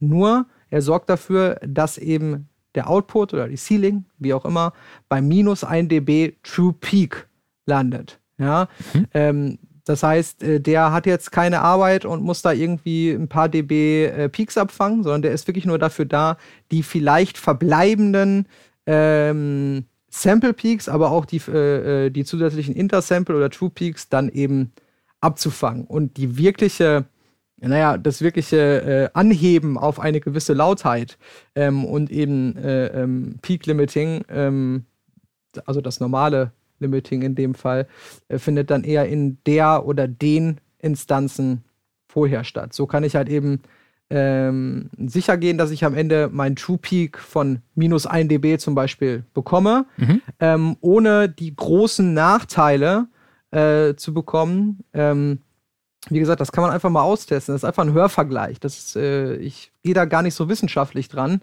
Ähm, es ist halt ein riesiger Klangunterschied, wenn ich jetzt meinen Limiter, der 6 dB Gain Reduction macht, ähm, sage ich jetzt einfach mal, auf True Peak Limiting stelle, bekomme ich einen anderen Sound, als wenn ich den halt 6 dB äh, ohne True Peak aktiviert äh, mhm. äh, arbeiten lasse und dahinter halt noch einen Limiter mache, der einfach nur dafür sorgt, dass äh, alle Peaks bei minus 1 dB dann landen und dort mich dann eben auch letzten Endes fast nur noch um die True Peaks und Intersample Peaks beziehungsweise dann kümmere. Ne? Mhm. Hast du zufällig einen Einblick, was technisch genau bei diesem True Peak Limiting äh, passiert? Weil ich habe jetzt einfach mal, ich habe in, ins Manual vom Fabfilter Limiter reingeguckt und die schweigen sich da relativ aus. Die sagen halt, ja, da gibt's irgendwelche Techniken und so weiter und so fort, aber keine Details. Und ich habe dann einfach mal überlegt und habe gedacht, okay, ich habe jetzt, sagen wir mal, ich habe mehrere Samples, die auf Vollaussteuerung laufen und stelle mir dann meine analoge Signalkurve vor, die dann in der Wandlung wieder rekonstruiert wird und die steigt dann so an, erreicht irgendwann die minus 0 dB Grenze und schießt dann halt noch so ein klein bisschen darüber hinaus. Jetzt müsste ja eigentlich rein logisch, um dieses, äh, diesen Level abzufangen, doch eigentlich nur der Gesamtpegel ein klein bisschen reduziert werden. Und das wäre mein True Peak Limiting. Das ist wahrscheinlich viel zu einfach gedacht, aber ich konnte es mir ja. gar nicht anders erklären. Also letzten Endes ist es ja so, ähm, dass wenn du jetzt wirklich mal einfach nur, ähm, was weiß ich, eine Ceiling einstellst und kein Gain in den Limiter oder kein Threshold oder was auch immer mhm. machst und du vergleichst das mal ähm, mit, äh, mit einer gleichen Instanz-Limiter ohne True Peak Limiting, mhm. dann wirst du schon klangliche Unterschiede, wie ich ja gerade eben sagte, mhm. wirst du schon klangliche Unterschiede raushören. Genau. Ähm, das bedeutet aber nicht, dass diese klanglichen Unterschiede äh, automatisch nur mit den Stellen, mit den Samples zu tun hat, ähm, beziehungsweise mit den Peaks zu tun hat, die zwischen den Samples, also Intersample Peak, mhm. ähm, dann eben stattfindet. Ähm, was da rein technisch funktioniert, kann ich dir so im Detail ganz wissenschaftlich auch nicht erklären. Aber wir müssen uns äh, oder können uns da auch noch eine andere Sache vor Augen führen, wenn wir jetzt mal verschiedene Metering-Tools uns auch betrachten. Mhm. Zum Beispiel ähm, der Julian Loudness Meter, kostenloser äh, Lautheitsmieter, total geniales Ding da wird dir ja auch der True Peak Wert unten angezeigt. Den kannst du damit ja messen. Mhm. Ja? Das heißt, wie können die den True Peak Wert messen? Weil mhm. da findet ja auch keine analoge Wandlung statt. Genau. Und genau das ähm, ist das, was unter der Haube stattfindet. Also letzten Endes wird eine Art analoge Wandlung simuliert. Ja, also eine äh, digital zu analog Wandlung simuliert, um eben sicherzugehen, dass dann bei einer tatsächlichen digital zu analog Wandlung ähm, genau dieses Szenario auftritt. Das wird man mit Sicherheit ähm, rein wissenschaftlich, rein zahlentechnisch belegen können. Aber wie gesagt, das äh, ist, ist nicht mein Anspruch und auch nicht mhm. mein Interesse daran. Ähm, sondern ähm, da verlasse ich mich einzig und alleine auf die Ohren. Ja. Ähm, mhm. dass das stattfindet. Und wie gesagt, äh, es ist schon wichtig, das dann natürlich auch zu messen, ja, ob mhm. das dann auch stimmt, weil ähm, als Beispiel der, der Limiter von Studio One. Jetzt muss ich auch wieder mit äh, ähm, ein bisschen relativieren aus der Version 4.5. Ich weiß, die Stock-Plugins äh, in Studio One wurden auch kräftig geupdatet unter der Haube. Äh, da gibt es auch eine äh, True Peak ähm, die man aktivieren kann. Ähm, aber ähm, wenn ich dort minus 1 einstelle, lande ich trotzdem nachher nicht bei minus 1, sondern höher, also minus 0,8, minus 0,7, mhm. wo auch immer. Ähm, das heißt, diese Gewichtung, die dahinter steckt, ähm, hat sich in, im Laufe der Jahre, ja, hat sich nicht verändert, aber eben ähm, es ist viel akkurater geworden ähm, mit den moderneren Mitteln, das eben zu messen, äh, beziehungsweise dann eben auch davor zu schützen. Mhm. Mhm. Also kann man es zusammenfassen. Achso, ich wollte euch noch was, ja. genau, ich wollte euch noch was über ein kostenloses Plugin erzählen, mhm. wo ich totaler Fan von bin. Ähm, nämlich ist das der Loud Max, also Loud auf Englisch, und äh, MAX von Thomas Mund heißt das. Das ist ein deutscher Programmierer. Ähm, kannst dir kostenlos runterladen, den Limiter. Sieht eins zu eins aus wie der Waves L2. okay. äh, tatsächlich. Ähm, hat auch eine ähnliche Klangästhetik. Also der Waves L2 ist ja schon ein sehr färbender ja. Emitter. Mhm. mhm. Ähm, und ähm, der Waves L2 ist toll, ist aber kein True Peak Limiter. Mhm. Der Loudmax von Thomas Mund hat eine True Peak bzw. Intersample Peak Option. Das heißt, da kann man einfach ISP, heißt da ein Button, den kann man aktivieren und schon hat man einen äh, Intersample Peak Limiter, der tatsächlich auch das hält, was er verspricht. Also mhm. äh, mehrere Versuche. Ich habe genau zu dem Thema übrigens auch ein Video gemacht, vor gar nicht allzu langer Zeit im Recording-Blog. Ähm, und äh, habe da auch verschiedene Vergleiche dann auch mit dem Limiter gemacht. Ach, sehr cool.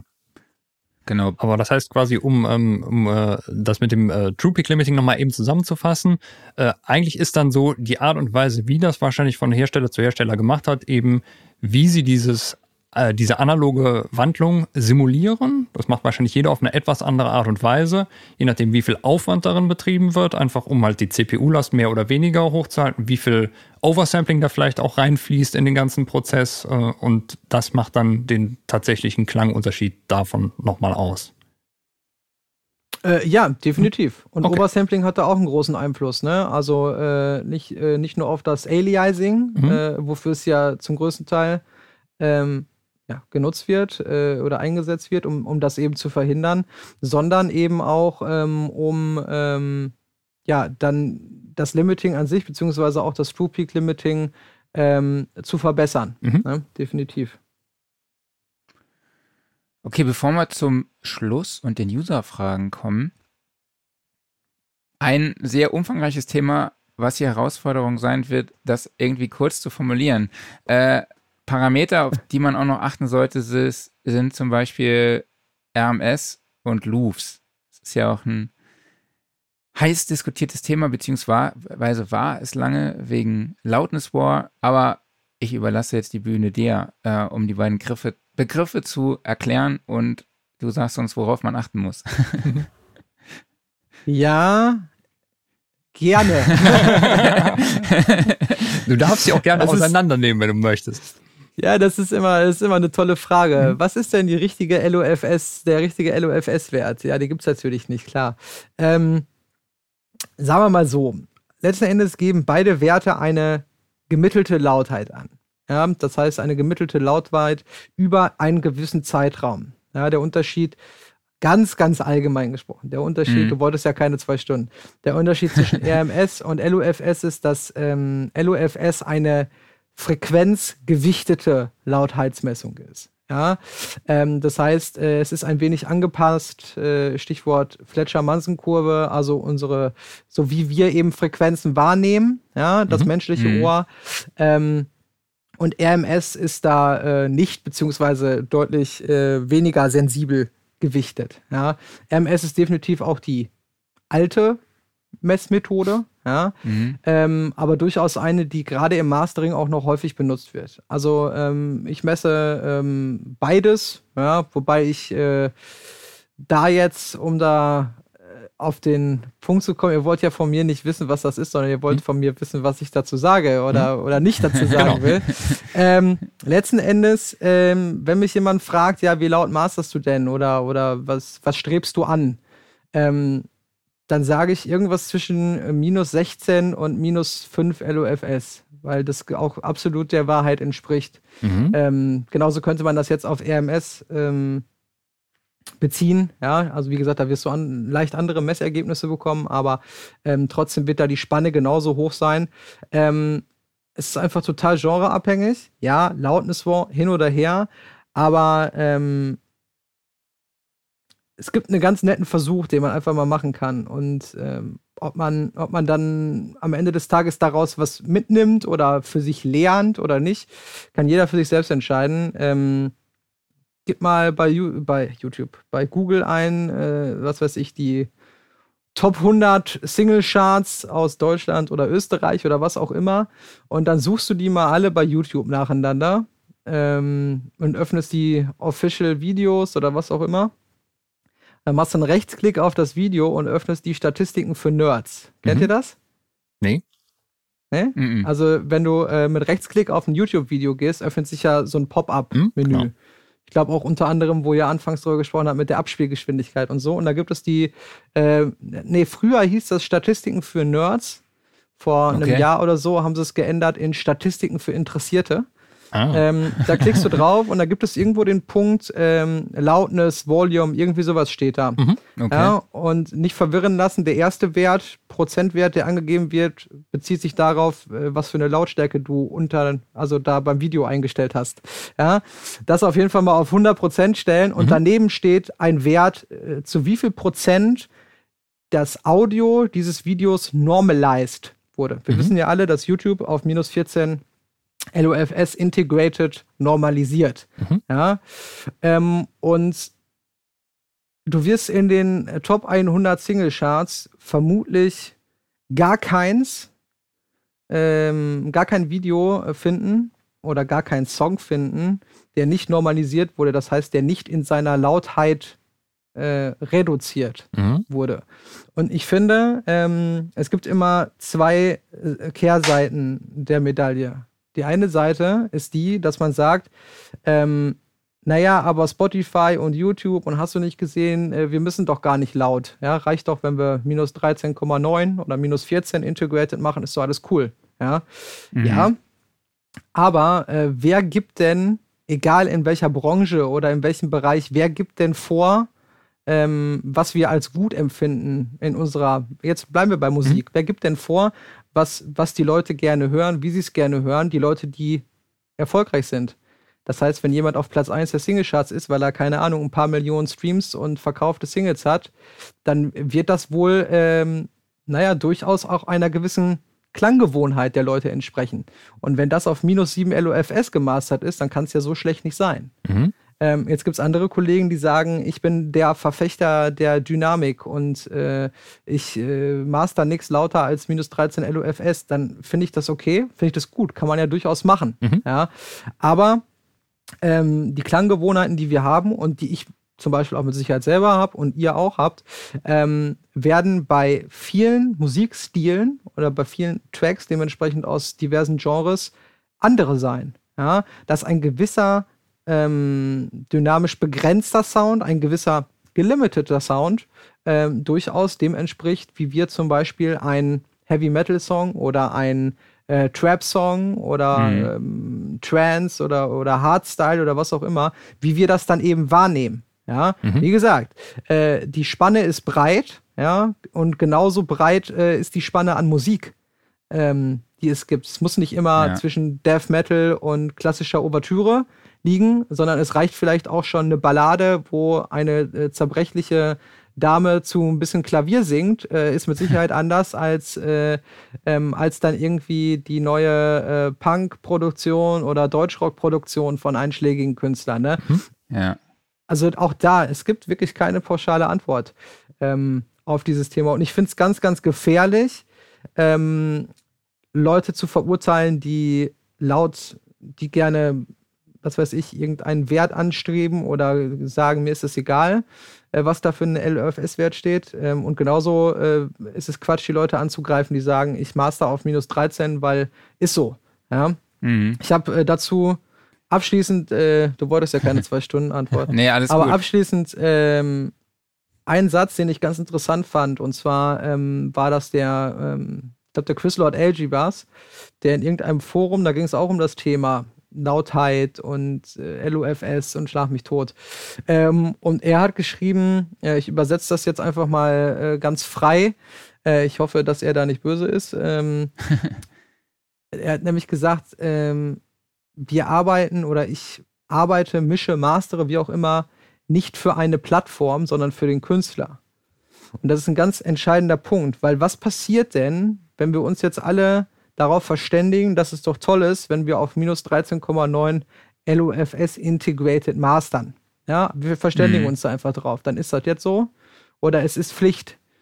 Und Spotify überlegt sich in zwei Jahren, ah, minus 14 haben wir uns mit vertan, wir machen jetzt minus 10. Was passiert denn dann? Ja, mhm. also ich finde, man darf sich in vielerlei Hinsicht, ich meine, das ist ja ein ganz großes Fass, was man da jetzt mit aufmachen kann. Man sollte sich Total. nicht von einzelnen Plattformen oder einzelnen Anbietern vor allem auch abhängig machen. Ne? Ähm, es ist schon unwahrscheinlich, dass sich das in den nächsten zehn Jahren großartig ändert, ja, äh, und dass die Marktanteile sich da großartig verschieben. Aber es, wir haben schon vieles erlebt. Äh, im, die Menschheit hat schon vieles erlebt, sagen wir mal so, was auch große Veränderungen in dem Bereich äh, mit sich gebracht hat. Und deswegen bin mhm. ich halt vorsichtig zu sagen, ähm, wir müssen das jetzt so machen, wie Spotify uns das vorgibt. Ja? Und wir dürfen eine Sache auch nicht vergessen. Ich meine, ich wollte gar nicht so viel dazu sagen. Ne? Eine Sache nicht vergessen. Auf allen Plattformen, ob das Apple Music, Spotify, Amazon Music, Deezer, whatever ist, du kannst überall die Lautheitsnormalisierung ausschalten. Mhm. Ja, das darf man nicht vergessen, du kannst es einfach ausschalten und kannst die Musik Ach, okay. so hören, wie sie äh, tatsächlich dann auch äh, beim Distributor dann eingegangen ist. Und dann kommen wir jetzt ja dann auch schon zu dem, was jetzt gerade so passiert. Äh, Apple Lossless, Amazon mhm. Music HD, ähm, Spotify, die sich ja so ein kleines äh, Ei äh, selber reingelegt haben, dadurch, dass sie Spotify äh, Hi-Fi angekündigt haben und äh, alle anderen jetzt mal eben eine verlustfreie Streaming-Plattform erschaffen haben, ohne Zusatzkosten. ähm, also von daher, ich sehe das immer noch so, ähm, wenn das gut klingt ja, und wenn das auch dann letzten Endes den Wünschen aller beteiligten Künstler, Produzenten, was auch immer entspricht, dann ist es auch richtig. Und deswegen ähm, ist der Unterschied da, ja, die Spanne wirklich so groß, wie ich sie auch äh, anfangs mal gesagt habe. Das ist völlig, völlig egal, was für eine Zahl da steht. Ja, Mathe mhm. war ich noch nicht so gut. so, bevor wir zu den User-Fragen kommen, habe ich noch zwei äh, abschließende Fragen. Äh, einmal, oh je. Äh, sag doch mal ganz kurz, äh, was ist deine Limiter-Chain?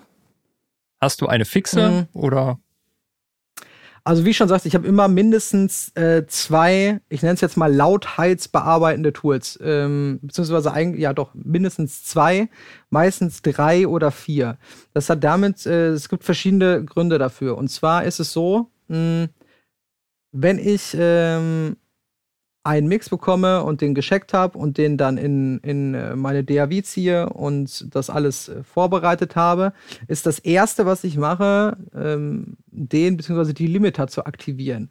Weil natürlich alles, äh, was ich dann ändere, äh, also alles, was ich EQe und was weiß ich was mache, bearbeite eben, hat natürlich dann auch einen Einfluss darauf, wie der Limiter reagiert. Deswegen möchte ich ihn als erstes einschalten. Ja, hat auch ein bisschen was damit zu tun, wie man dann Musik abhört, also wie äh, das Monitoring reagiert, weil es natürlich, wenn es 6 dB lauter ist oder 8 dB lauter, äh, äh, habe ich natürlich eine andere Wahrnehmung, ähm, als wenn es 8 dB leiser ist. Mhm. Kann man sagen, kann man auch mit Monitor-Controller machen. Ja, ist korrekt, aber der Limiter muss sowieso angemacht werden. Und ich möchte nicht äh, mastern und äh, äh, EQen und was weiß ich was nicht, um am Ende den Limiter einzuschalten und zu sagen, oh, jetzt hat sich aber wieder die komplette Balance oder es hat sich wieder das und das geändert und ich muss wieder zurückgehen, um es dann wieder richtig für meine Ohren zu drehen. Deswegen ist das schon mal wichtiger, einer der wichtigsten Punkte für meinen Workflow, dass ich zuerst den die Limiter aktiviere. Mhm. Ähm, und ganz, ganz wichtig, äh, hatte ich ja eben gesagt, bevor ich ähm, aus dem Computer rausgehe, also auf die äh, Analog-Chain gehe, ähm, möchte ich schon ein möglichst kontrolliertes Signal haben.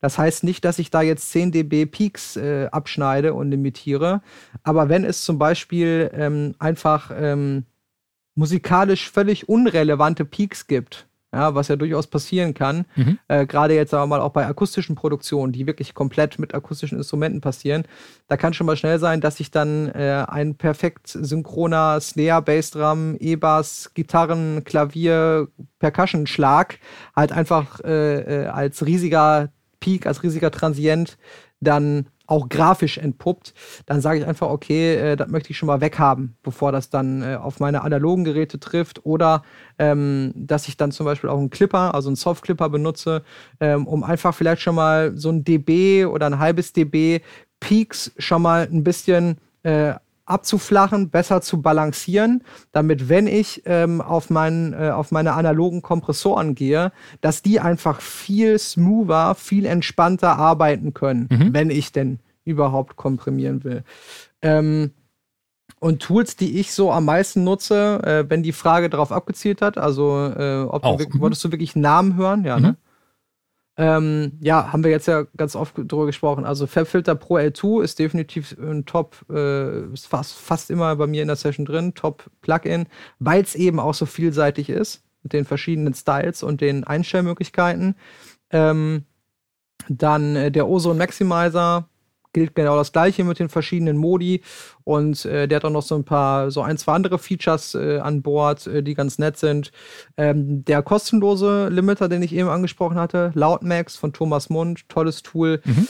Ähm, tatsächlich habe ich den Brainworks 2 Peak, der ist ja vor ein paar Wochen jetzt rausgekommen, äh, habe ich auch getestet und war schwer schwerst enttäuscht, mhm. äh, der angepriesen wurde, das, was ich schon mal sagte, ohne das hier böse zu meinen, irgendwem gegenüber äh, angepriesen wurde als das Next Level Tool, was jetzt True Peak Limiting angeht. Und äh, äh, subjektiv, meine subjektive Einschätzung, äh, nein, stimmt nicht. Ähm, hm. Das sind eigentlich so die, die ich am meisten benutze und ähm, Clipper sollte man auch definitiv noch dazu zählen. Ähm, und da ist einfach der Standard-Clip von SER Audio Tools. Ähm, äh, mein absoluter Favorit kostet gar nicht viel, ich weiß gar nicht, 40 Euro oder so, glaube ich. Und wird in Deutschland programmiert. Ich glaube, in der Nähe von Bielefeld irgendwo. Mhm. Ähm, tolles Tool und ich sag mal, damit kann man eigentlich schon so ziemlich alles machen.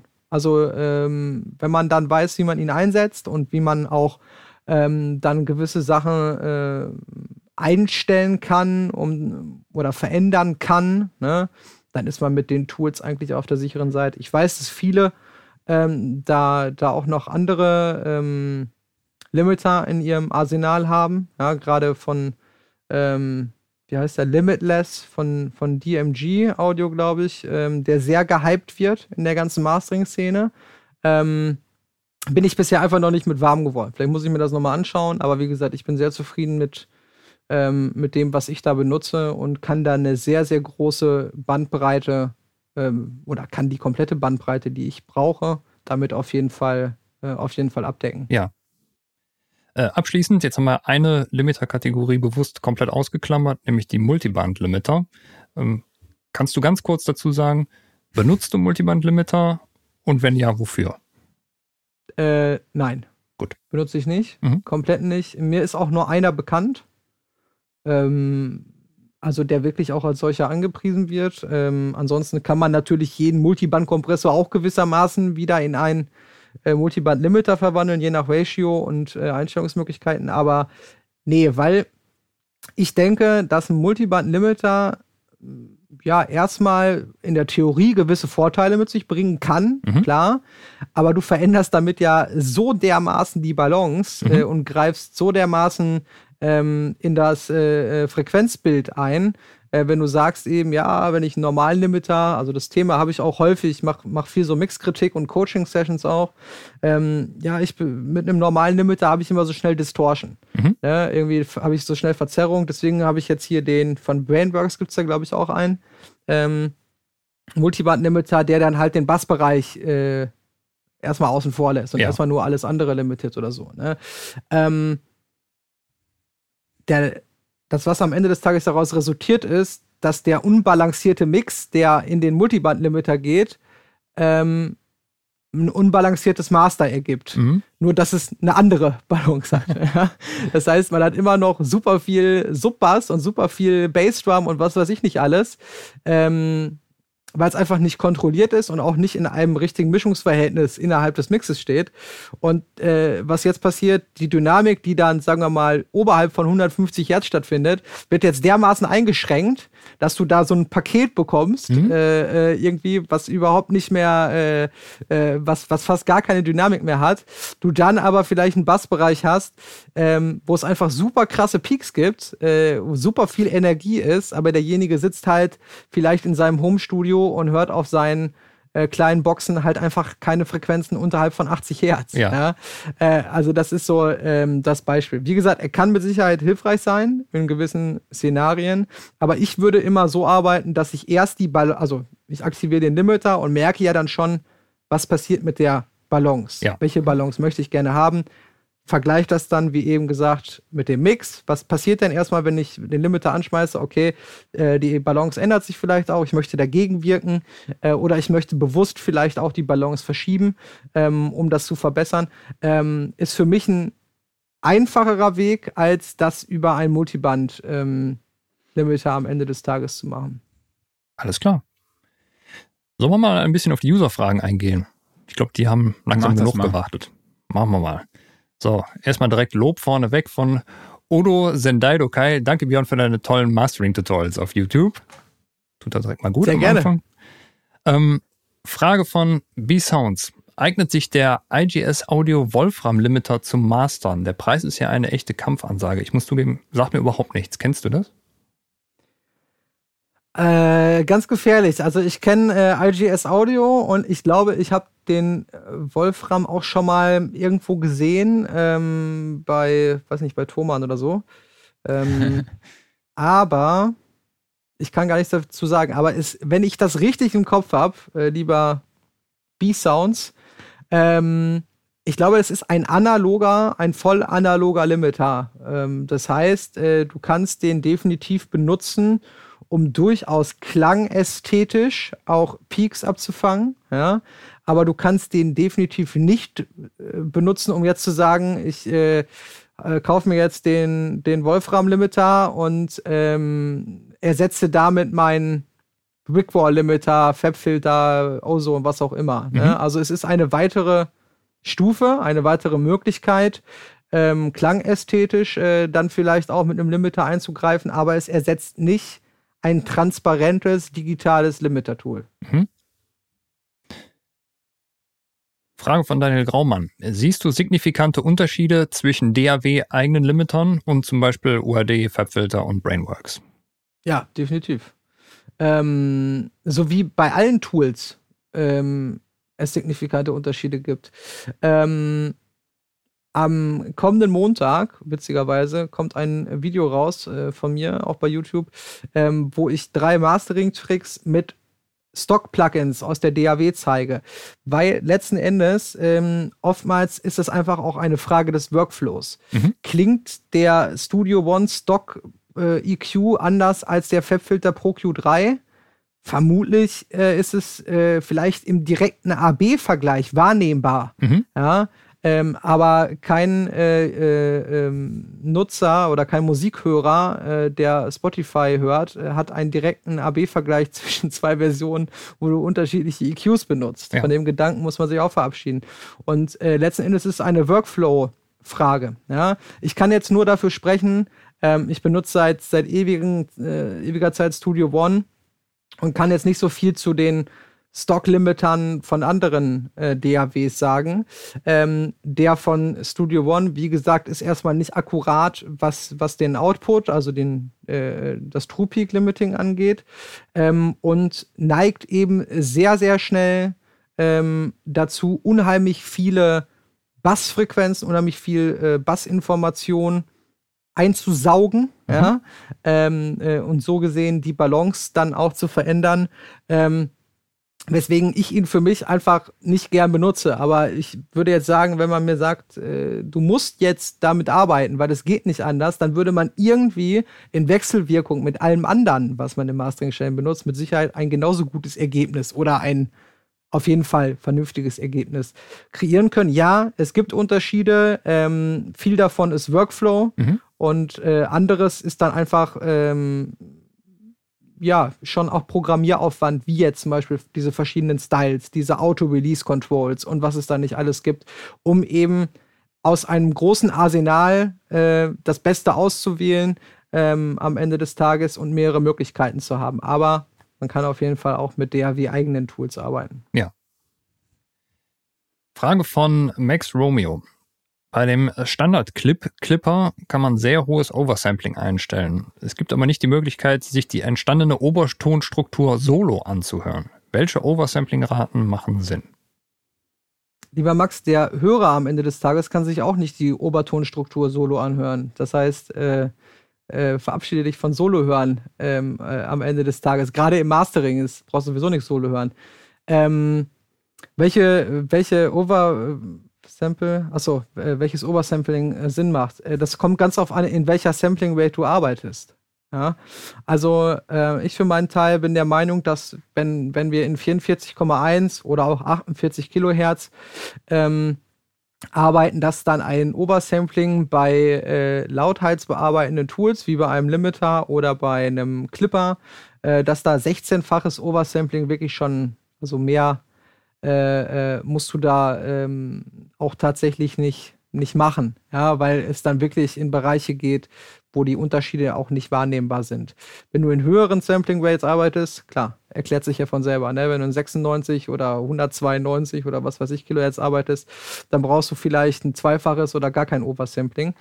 Zu dem Thema ähm, Standard-Clip, weil es auch so explizit sagte, gibt es ein äh, ich sag die ganze Zeit Videos auf YouTube. In dem Fall ist es aber nicht von mir, sondern ich glaube von der vom Hersteller selber von Standard Clip gibt es ein Video, wo das Aliasing ähm, gezeigt wird, was entsteht, äh, wenn du wirklich hart den Clipper arbeiten lässt, weiß mhm. ich nicht, wie viel dB der da arbeiten muss und was dann ähm, passiert mit dem Aliasing, wenn man die Sampling Rate immer weiter erhöht. Äh, das ist vielleicht ganz interessant für dich, Max, dir das mal anzuschauen. Ähm, Ansonsten ist beim Standard-Clip ja auch ein ganz wichtiger Parameter der hm, Soft-Clip Saturator, heißt das. In der Mitte ist so ein Prozentregler, äh, der dafür verantwortlich ist, wie viel ähm, harmonische Verzerrung äh, da wirklich hinzugefügt ähm, wird. Letzten Endes äh, ist es aber so wie immer, wenn harmonische Verzerrung entsteht, ähm, das, was in dem Fall den, den Clipper, ist es ja dann, äh, triggert, also wenn der jetzt quasi dafür sorgt, dass deine Kick 2 dB äh, geklippt wird in dem Fall, dann ist die entstandene Obertonstruktur natürlich auf Grundlage des Frequenzbereichs, der dann da eben auch verwertet wird, ne? oder der dann da reinkommt.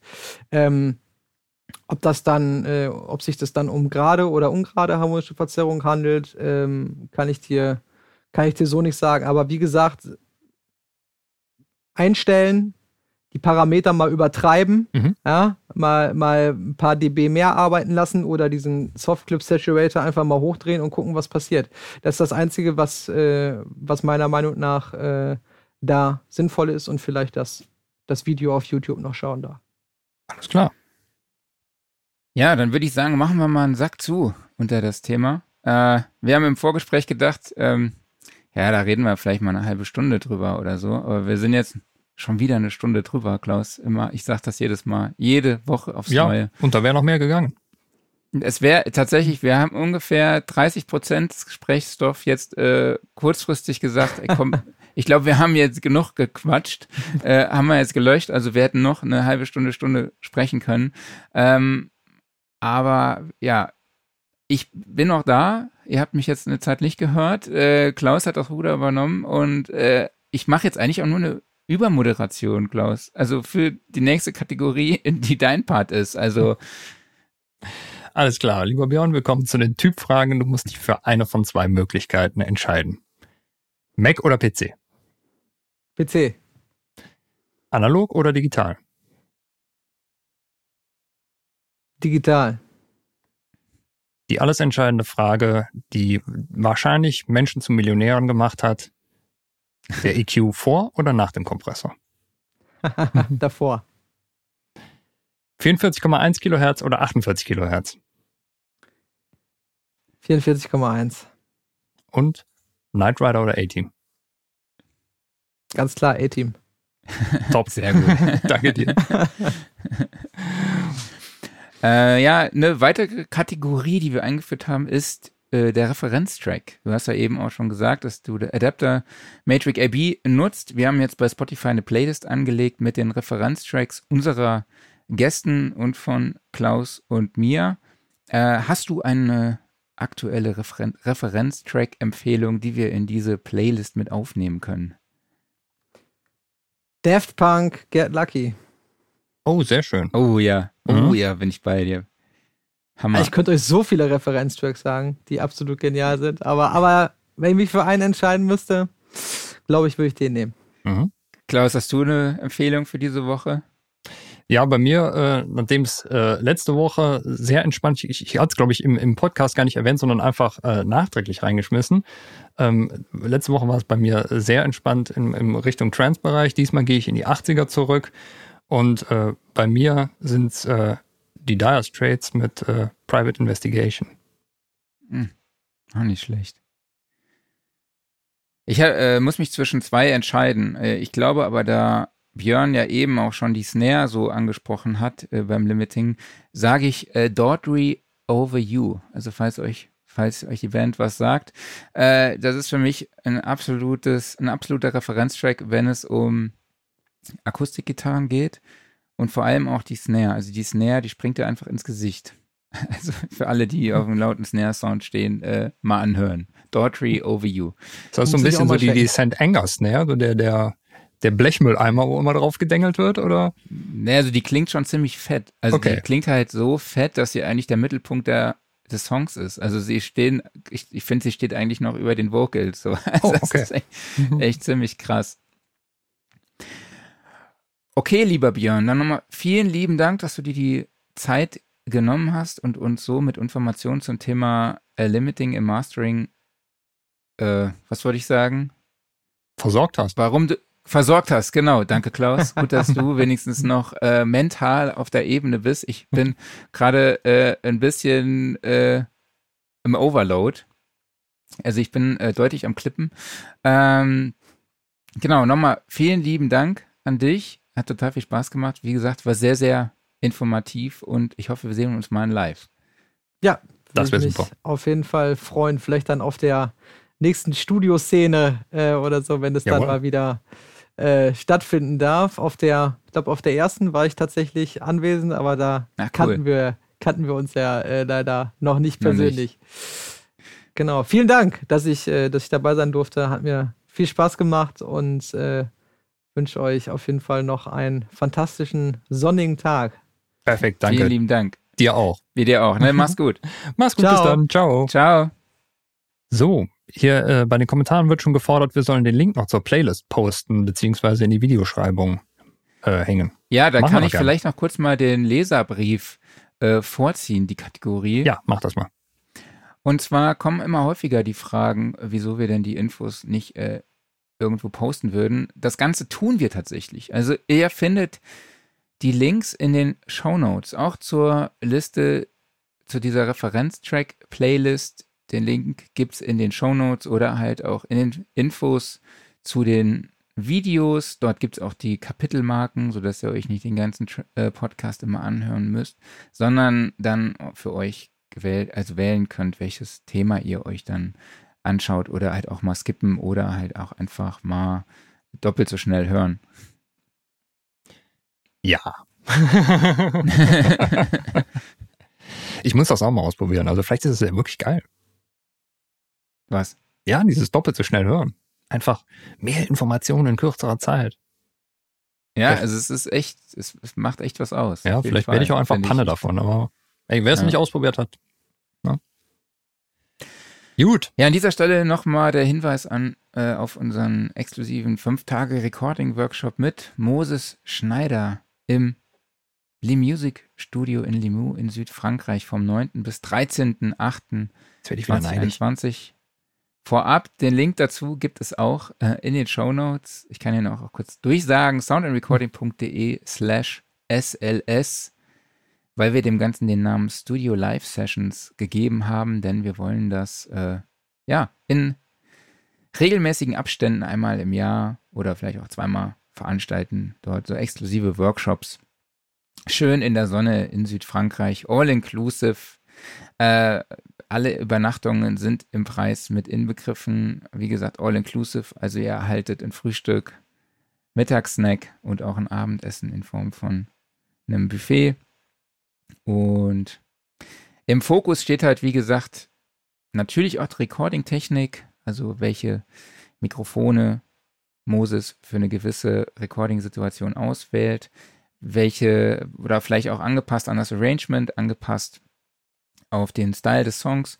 Ähm, aber wie gesagt, wir wollten, wollen auch diese Interaktion mit dem Produzenten beziehungsweise zwischen Produzent und Musiker abbilden und wir, äh, wir werden auch unterschiedliche Songs aufnehmen, also in unterschiedlichen Tempi, unterschiedlichen Genres, unterschiedliche Instrumentierung, damit ihr auch äh, sehr, sehr viele Learnings für euch zu Hause oder für eure Produktion mitnehmen könnt. Der Preis ist 1799 Euro. Ich find's geil. Ich hab Bock. Ja, also ich find's, ja, ich auch. Ich ziehe da wahrscheinlich nur gerade um. Das ist das Problem. Ich, das ist blöd, das stimmt. Das ist äh, ziemlich blöd. Aber wie gesagt, den Link dazu findet ihr in den Show Notes. Äh, wenn ihr Fragen dazu habt, könnt ihr die auch gerne an uns stellen, an redaktion.soundandrecording.de. Und nicht wichtiger Hinweis, der Workshop ist auf 15 Teilnehmer begrenzt. Mhm. Jo, machen wir weiter. Dein Aufreger der Woche? Mein Aufreger der Woche, den wollte ich eigentlich letzte Woche schon erzählen, aber irgendwie ist er durchgerutscht. Und zwar, äh, ich wollte bei Ikea bestellen. Und zwar brauchte ich Lampen hier für das Räumchen und habe dann da so gesehen, so hier Lampe ausgesucht, einfach hier so eine Schreibtischlampe, verfügbar, hau mir die in den Warenkorb rein und dann äh, wollte ich eigentlich den Bestellprozess ab, äh, abschließen musste dann meine Postleitzahl angeben, damit die Lieferkosten kalkuliert werden können. Und dann kriege ich als Antwort, äh, ja, kann nicht geliefert werden. Und ich so, ja, wieso ist doch da?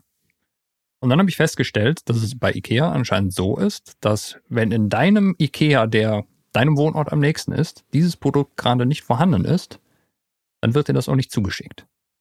Und dann habe ich mich gefragt, was das denn soll. Also, ich habe die Logik dahinter nicht verstanden. Weil gibt's bei denen kein Zentrallager irgendwie, wo dann vielleicht Ware aus dem Onlinehandel daraus verschickt wird? Ist das tatsächlich so, dass jeder IKEA einen gewissen Umkreis um sich herum beschickt? Also ich würde denen gerade gerne Geld geben, aber ich kann halt nicht, weil ich es nicht bestellen kann. Und das, das musst du mir jetzt mal erklären. Das kann ich jetzt nicht gerade, kann ich nicht erklären. Kann ich gerade nicht so ganz nachvollziehen. Nee, ich auch nicht. Warum das so ist. Gibt es kein Zentrallager, aus dem man das rausschicken kann? Anscheinend nicht. Also wahrscheinlich gibt es da irgendeine Logik hinter, weil äh, irgendeinen Sinn wird es geben, aber ich habe ihn nicht verstanden. Ich habe dann die Möglichkeit genutzt zu sagen, okay, informiert mich bitte per Mail, wenn das äh, Produkt wieder lieferbar ist. Mhm. Das ist halt jetzt schon zwei Wochen her. Also dauert ein bisschen. Und das ist halt einfach gespannt, nur eine Schreibtischlampe, nichts Spezielles. Ich bin gespannt, wie es weitergeht. Ja, ich auch. Ganz komisch. Ja, mein Aufreger der Woche ist, mein Fahrrad wurde geklaut. Oh, shit. also Hast wenn jetzt irgendjemand oder nicht? In, ja klar, wenn jetzt irgendjemand in Köln äh, ein großes Bauerfahrrad sieht, also so ein Tracking-Bike, es ist auch echt nicht schön. Es hat so Hörnergriffe. Es ist, äh, ja, es wurde mir einfach geklaut, aber die, der richtige Aufreger ist, es wurde keine, es wurden keine neuen MacBooks vorgestellt. Keine neuen MacBook Pros.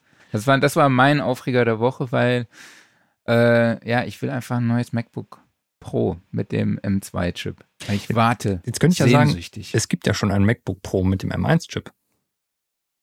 Ja, aber ich weiß ja, dass bald eins mit M2 kommt. Also von daher, oder es ist davon auszugehen, dass ein MacBook Pro mit einem Update kommt. Und darauf möchte ich jetzt warten. Das heißt, du musst jetzt noch länger mit dem Apple-Lüfter leben ich muss jetzt noch öfter länger mit dem Apple-Lüfter leben, aber ich habe ja Gott sei Dank in meinem Atem Mini einen Expander drin, der das Rauschen im Moment unterdrückt. Ja. Unterdrückt das auch die Tastaturgeräusche? Das unterdrückt auch die Tastaturgeräusche. Ja. Das ist finde, geil. Das ist, äh, finde ich, sogar äh, eine sehr große Kunst, das richtig einzustellen. Ich meine, bei einer Laptop-Tastatur wie jetzt bei dir, da geht das ja noch. Aber ich benutze eine mechanische Tastatur hier und die ballert halt richtig rein. Das heißt also, so ganz komfortabel, schön laut anschlagen, das ist schlecht einfach, während man hier äh, den, ähm, den Expander drauf hat, weil den kriegst du nicht abgefangen. Ne? Also die, die Ja. lauten Peaks kommen dann auf jeden Fall durch. Und deshalb muss man sich da immer zurückhalten. Also eigentlich für so, für solche Übertragungen, da sind so Laptop-Tastaturen oder allgemeine halt sehr weiche Tastaturen noch deutlich besser. Ja, der, der ein oder andere wird vielleicht merken, dass Klaus und ich uns ab und zu mal hin und her schreiben. Intime Nachrichten Mhm. über Discord. Deshalb grinst der Ähm. Marc auch immer mal wieder so schelmig, wenn er gerade da seine genau, oder Reden mein, hält. Le Mhm. oder mein, mein Gesicht wird noch heller, weil äh, der MacBook-Bildschirm anspringt und Ja. noch. Oder noch röter, je nachdem, was da steht. Genau. Aber ich fand, äh, Björn hatte echt eine gute Farbe im Gesicht durch Total. so mit seinem Wunderbar. Video-Equipment. Ne? Ja, Dagegen sahen aus. wir sehr, sehr ziemlich blass aus, fand ich Ja. sogar. Selbst, selbst ich mit meinem äh, sommerlichen Teint. Mhm. Ich wollte gerade sagen, du hast die schönere Hautfarbe als ich, du bist besser ausgeleuchtet als ich und auch so die bessere Kamera. Ne? Aber der Björn war dann doch noch mal schöner. Absolut. So, Ähm, ja, Workflow der Woche. Ich will Jawohl. euch regelmäßig ähm, über meinen, über den Workflow, jetzt habe ich da Workflow gelesen, äh, über den Workshop informieren mit Ryan Tedder, also dem Sänger von One Republic. Gerade äh, musste ich die Vocals dazu schreiben. Mhm. Ähm, das fand ich sehr, sehr spannend. Und zwar, um die Melodie rauszufinden, wollte er einfach, dass man kau irgendeinen Kauderwelsch drüber singt. Das heißt, er wollte eigentlich noch nicht, dass man einen ausgefeilten Text hat, den man dann drüber singt, sondern dass man wirklich Text unabhängig und befreit einfach an eine Melodie geht. Also, und dann singt man dann einfach über den Track die Wörter, die einem gerade einfallen, ob das Sinn macht oder nicht, in, aber auch der Melodie, die einem gerade einfällt. Und das fand ich für mich wirklich ein sehr, sehr spannender Aspekt oder eine, ist eine sehr spannende Herangehensweise, weil ich oft schon einen Text vorher habe und dann versuche, die ganzen Wörter äh, in die Zeile zu pressen. Also, und gar nicht unbefangen nur an die Melodie rangehe. Und das fand ich wirklich sehr, sehr schön. Mhm. Das war sehr, sehr produktiv und hilfreich für meinen Workflow auf jeden Fall. Ja. Und er hat auch dazu geraten, dass man zuerst eben an den Chorus geht und wenn der Chorus einem richtig, richtig gut gefällt, dass man dann erst an die Strophen geht.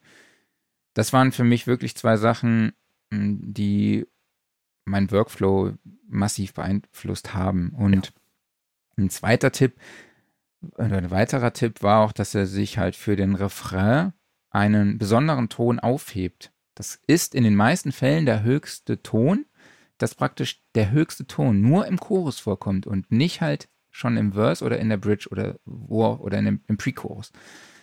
Und das fand ich eigentlich auch sehr sinnig und nachvollziehbar. Mhm. Hätte man eigentlich, hätte ich eigentlich auch schon früher auf die Idee kommen können. Und wenn er dann noch sein Kauderwelsch da drüber gesungen hat, hat er dann halt auch äh, im, dann nachher in den, im Rest geguckt, okay, wo ist denn der Ton überall? Und hat den dann halt die, also umgetuned, also umgepitcht. Und das fand ich, fand ich richtig, richtig, richtig gut. Mhm. Und ja, noch zwei Kleinigkeiten, äh, die ich besonders fand, war, dass er gesagt hat, ja, ist nicht mehr, mit 3 Minuten 20 Radiosong ist nicht mehr. Ja. Mittlerweile orientiert man sich irgendwie um die 2 Minuten 15, 2 Minuten 45, also dann so 2 Minuten 30. Da ist, das ist man bei einer guten Zeit und ähm, äh, ein Phänomen, was man auch öfter hört oder wahrnimmt aktuell ist, dass die erste Strophe anders ist von der Rhythmik und der Melodie wie die zweite Strophe. Hat das damit zu tun, dass es einfach extrem viele Features gibt. Und seitdem er mir das gesagt hat, oder seitdem er das gesagt hat, in dem ähm, in dem Workshop fällt mir das auch total oft auf, dass es, dass der, die Melodie und die Rhythmik zwischen dem ersten und dem zweiten Vers sich, also dass beides sich stark unterscheidet. Mhm. Und äh, er sagt aber, dass es eigentlich total wichtig ist für den Wiedererkennungswert der Strophe, dass beides identisch ist. Das finde ich auch ziemlich cool und ja, was, was ich jetzt auch neu habe tatsächlich, womit ich jetzt diese ganzen Vocal-Produktionen mache, also ich muss bis morgen noch einen Song abgeben. Das heißt, ich habe noch, ich wollte eigentlich heute ein bisschen früher fertig werden, damit ich noch ein bisschen mehr Zeit habe, am Song zu arbeiten, aber Das wird nichts. war ja eigentlich klar, dass wir es nicht schaffen unter zwei Stunden. Und äh, ich habe ein Blue Microphone, ein Baby Bottle, Großmembran-Kondensatormikrofon, kostet 399 Euro und Blue Microphones. Ist das für dich oder ist die Marke dir ein Begriff? Ja. Im professionellen Studio? Ja, ja. Ja, ähm, ja also ähm, im professionellen, da kenne ich die, die große Flasche, wie hieß die nochmal? Ähm, die äh, heißt die nicht irgendwie Äh, Big Mike- Bottle oder sowas? Oder? Big Battle, ja, kostet Ja. glaube ich 2,5 oder so. Ja, ja, das ist ein richtig teures Mikrofon. Äh, ähm, Habe ich mal äh, getestet und fand ich super schön vom Klang her. Ansonsten kennt man die Blue Ja. Microphones ja hauptsächlich von dem, von dem Yeti. Äh, Also dieses äh, sehr abgefahren geformte Tischmikrofon. Und ähm, die haben ja allgemein so, so geil geformte Mikros. Die haben ja noch dieses, ähm, äh, heißt das Snowball oder sowas? Äh, das ist so, so ein weißes, sehr cooliges Mikrofon. Ähm, von daher, äh, man kennt sie wahrscheinlich sogar hauptsächlich dann aus dem, äh, aus dem Podcast oder aus dem Streaming-Bereich, wo dann eben der Yeti äh, rumsteht. Aber diese Bottle, die habe ich schon öfters in Studios gesehen. Ja, ich war wirklich sehr, sehr positiv überrascht von dem Mikrofon, muss ich wirklich sagen. Also selbst bei meiner etwas helleren nasalen Stimme werden dann doch die Bässe relativ präsent dargestellt und äh, ja, also der Klang gefällt mir sehr, sehr gut. Also für 399 Euro bin auch im Überlegen, ob ich es behalte. Also ich habe es hier zum Testen. Ähm, und wird er, mal, wird er mal anfragen Sehr cool. was es, für, was es kostet. ähm, ja, machen wir weiter. Offline-Modus. äh, ich, war mal wieder so in schnell. Ich habe Podcast auch noch einen. Workflow der Woche. Auch Du hast ja nichts stehen. Ja, sei doch nicht so schnell. Guck mal, der Workflow der Woche ich für alle die will, Leute, will, die jetzt hier im Stream sind. wir haben die sehen keine den- Zeit. Ja, haben wir nicht, aber mache ich Ich trotzdem. muss morgen mal einen Song abgeben. Ja, dann hättest du vielleicht mal besser gestern damit angefangen. Mein Workflow der Woche sieht man hier schon im Bild für alle, die äh, den Podcast hören. Ich habe mir äh, einen Mikrofonarm zugelegt und äh, das ist eigentlich was total Banales und gerade heutzutage fragt man sich, äh, ja, Mikrofonarm ist doch nicht der Workflow der Woche, das ist ein Standard, den hat jeder. Äh, stimmt auch völlig und ich frage mich auch, warum ich so lange gewartet habe. Ich hatte vor Jahren schon mal einen Mikrofonarm. Das war von K&M, dieser dicke Plastikarm, der mit dem integrierten Kabel, das ist ein super Teil. Das Problem ist, ähm, der ist, äh, den hatte ich in einem, an- in einem alten Studio drin und hier war der etwas zu kurz.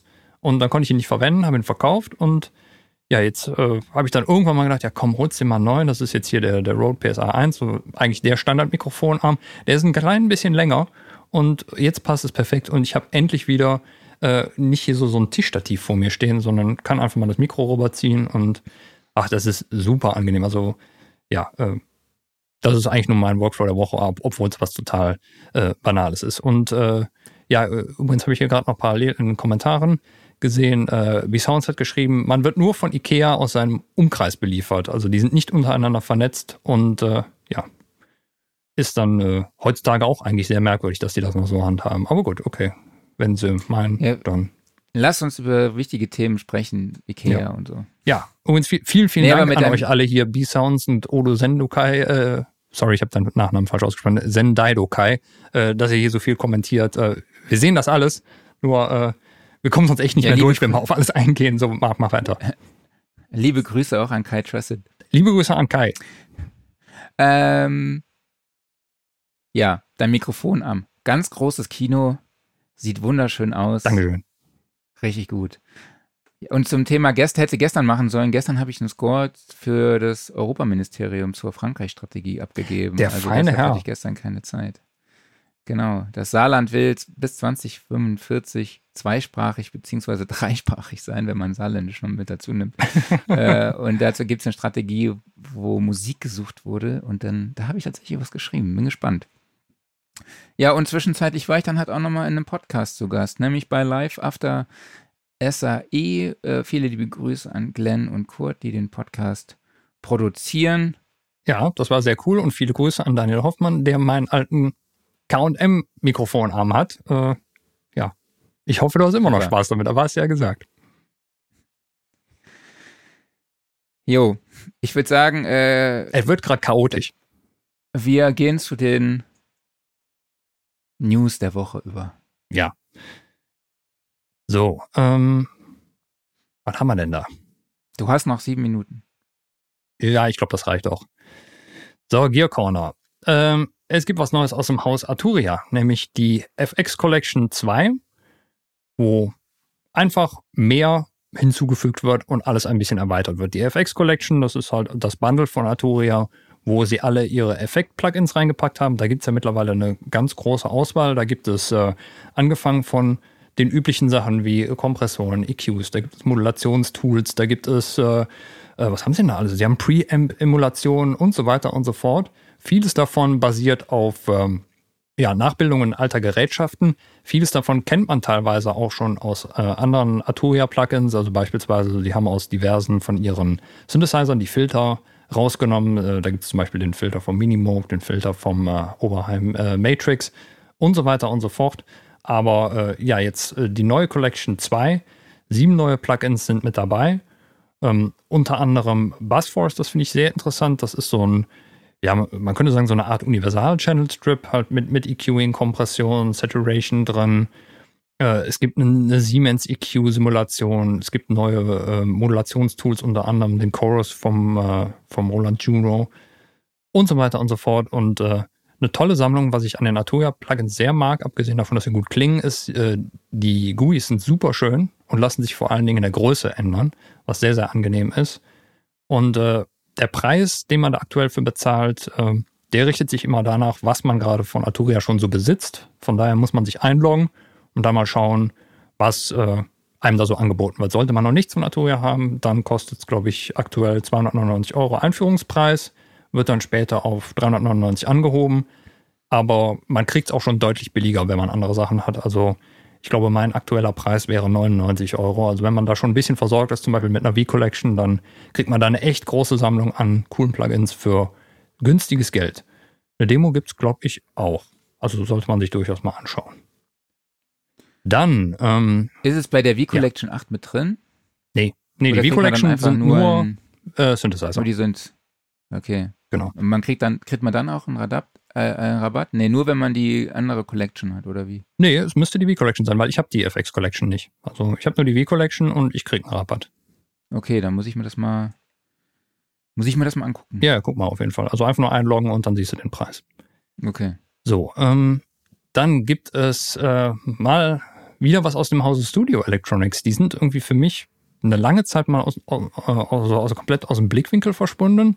Studio Electronics, Hersteller von äh, sehr, sehr schicken äh, Analog-Synthesizern. Und was man da so kennt, ist unter anderem der SE1. Das ist ein, ein Minimoog-Clone. Eigentlich so ein, so ein Standardding in äh, vielen alten Studios gewesen oder immer noch. Glaube ich auch gerade im Hip-Hop-Bereich. Sehr, sehr beliebt. Und von denen gibt es jetzt ein Update, nämlich den SE3X. Da haben sie das Ganze einfach nochmal neu aufgelegt. Sie haben äh, ein paar Korrekturen daran vorgenommen. Äh, das sind aber, glaube ich, äh, so wie ich es verstanden habe, hauptsächlich Änderungen im Betriebssystem, also gar nicht so viel an der Hardware geändert. Und deshalb gibt es auch für äh, Besitzer der alten Version des SE1X die Möglichkeit, das über den Austausch eines Chips, wo dann das Betriebssystem drauf ist, äh, abzudaten. Ist natürlich trotzdem immer noch ein, ein, eine gewisse Art von Umbauprozess und ich weiß auch nicht, was der Preis davon ist, aber Dafür kriegt man die ganzen äh, neuen Funktionen dazu. Es sind sehr spezielle Sachen. Das muss man sich mal äh, im Detail angucken, ob man das braucht. Das sind auch vor allen Dingen Bedienungsshortcuts, um, um die es da geht. Und äh, ja, es ist halt immer noch im Endeffekt äh, eine Variante von, von Minimoog-Clone. Jetzt werde ich hier gerade mit einem ICQ-Sound begrüßt. Warum das, der Herr? Du hast noch drei Minuten.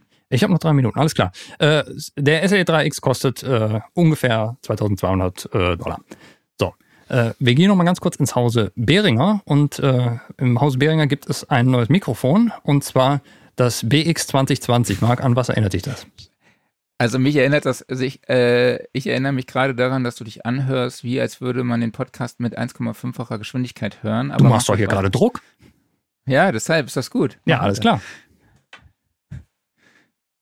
Ja, woran erinnert dich Wie das? war deine Frage nochmal? Ja, das BX 2020, an welches Mikrofon erinnert dich das? Ach so, an das Audiotechnica AT 2020. Exakt. Und äh, ich fand es total interessant, dass Behringer jetzt äh, anscheinend sich an Audiotechnica orientiert hat. Überhaupt nichts gegen Audiotechnica, ganz tolle Mikrofone, aber das wäre tatsächlich nicht unbedingt die erste Marke, die ich nachgebaut hätte. Ich wäre jetzt so zu den ganz Bekannten gegangen, wie halt die Neumänner oder halt wenn man, äh, sagen wir mal, in den etwas günstigeren Preisbereich geht, vielleicht an, an Rode oder sowas. Aber sie haben halt jetzt Audiotechniker genommen und äh, ja gut, okay, ne? Ähm, Wobei, da kann ich auch noch was dazu sagen. Na sicher, klar. Ähm, Ich meine, das Original kostet 85 Euro. Mhm. Also, ich weiß nicht, muss man ein Mikrofon klonen, was 85 Euro kostet? Aber okay, die klonen ja auch andere. Du, äh, dann guck dir die Diskussion um den äh, Behringer Swing an. Der Klon des Ja, ja. Arturia, wie, wie hieß er nochmal? Ich wollte jetzt auch kein Fass aufmachen. Ja, ähm, da sind wir preislich nämlich in noch näheren Regionen. Genau, äh, preislich sind wir hier bei um die 60 Dollar rum, wahrscheinlich auch ein ähnlicher Europreis. Ja, ähm, wie das Ganze dann klanglich im Vergleich zum Original ist, werden wir sehen. Es sieht auf jeden Fall sehr schön aus, es ist nämlich komplett schwarz. Ja. So, schnell genug? Genau, das war schnell genug. Wir haben noch eine Minute. Äh, noch was zu Behringer. Der TL, äh, TR909 Klon ist jetzt lieferbar. Nur kurz als Info. Und ja, ich würde sagen, ich hoffe, es war nicht zu technisch für euch heute. Glaube ich, Ich mu- muss sagen, jetzt, äh, manchmal konnte ich nicht mehr so ganz folgen, aber ich fand es auf jeden definitiv sehr interessant. Äh, ich hoffe, es hat euch gefallen. Und ansonsten sehen und hören wir uns nächste Woche wieder, oder? Machen wir so. Vielen lieben Dank an dich, Klaus. Vielen lieben Dank an dich, Marc. Vielen lieben Dank an Björn dafür, dass er dabei war. Vielen lieben Dank an euch alle, dass ihr zugeschaut und zugehört habt. Ja, nächste Woche, ich weiß gar nicht, wer da ist, aber wird auf jeden Fall wieder schön. Und bis dahin sage ich mal Tschüss. Ich weiß auch noch nicht, wer da ist. Irgendjemand werden wir finden. Irgendjemand werden wir finden. Irgendjemand wird sich da Also- sicherlich äh, opfern. Fünf, vier, Drei. drei, zwei, eins. Dankeschön, macht's Tschüss. gut. Tschüss. Ciao.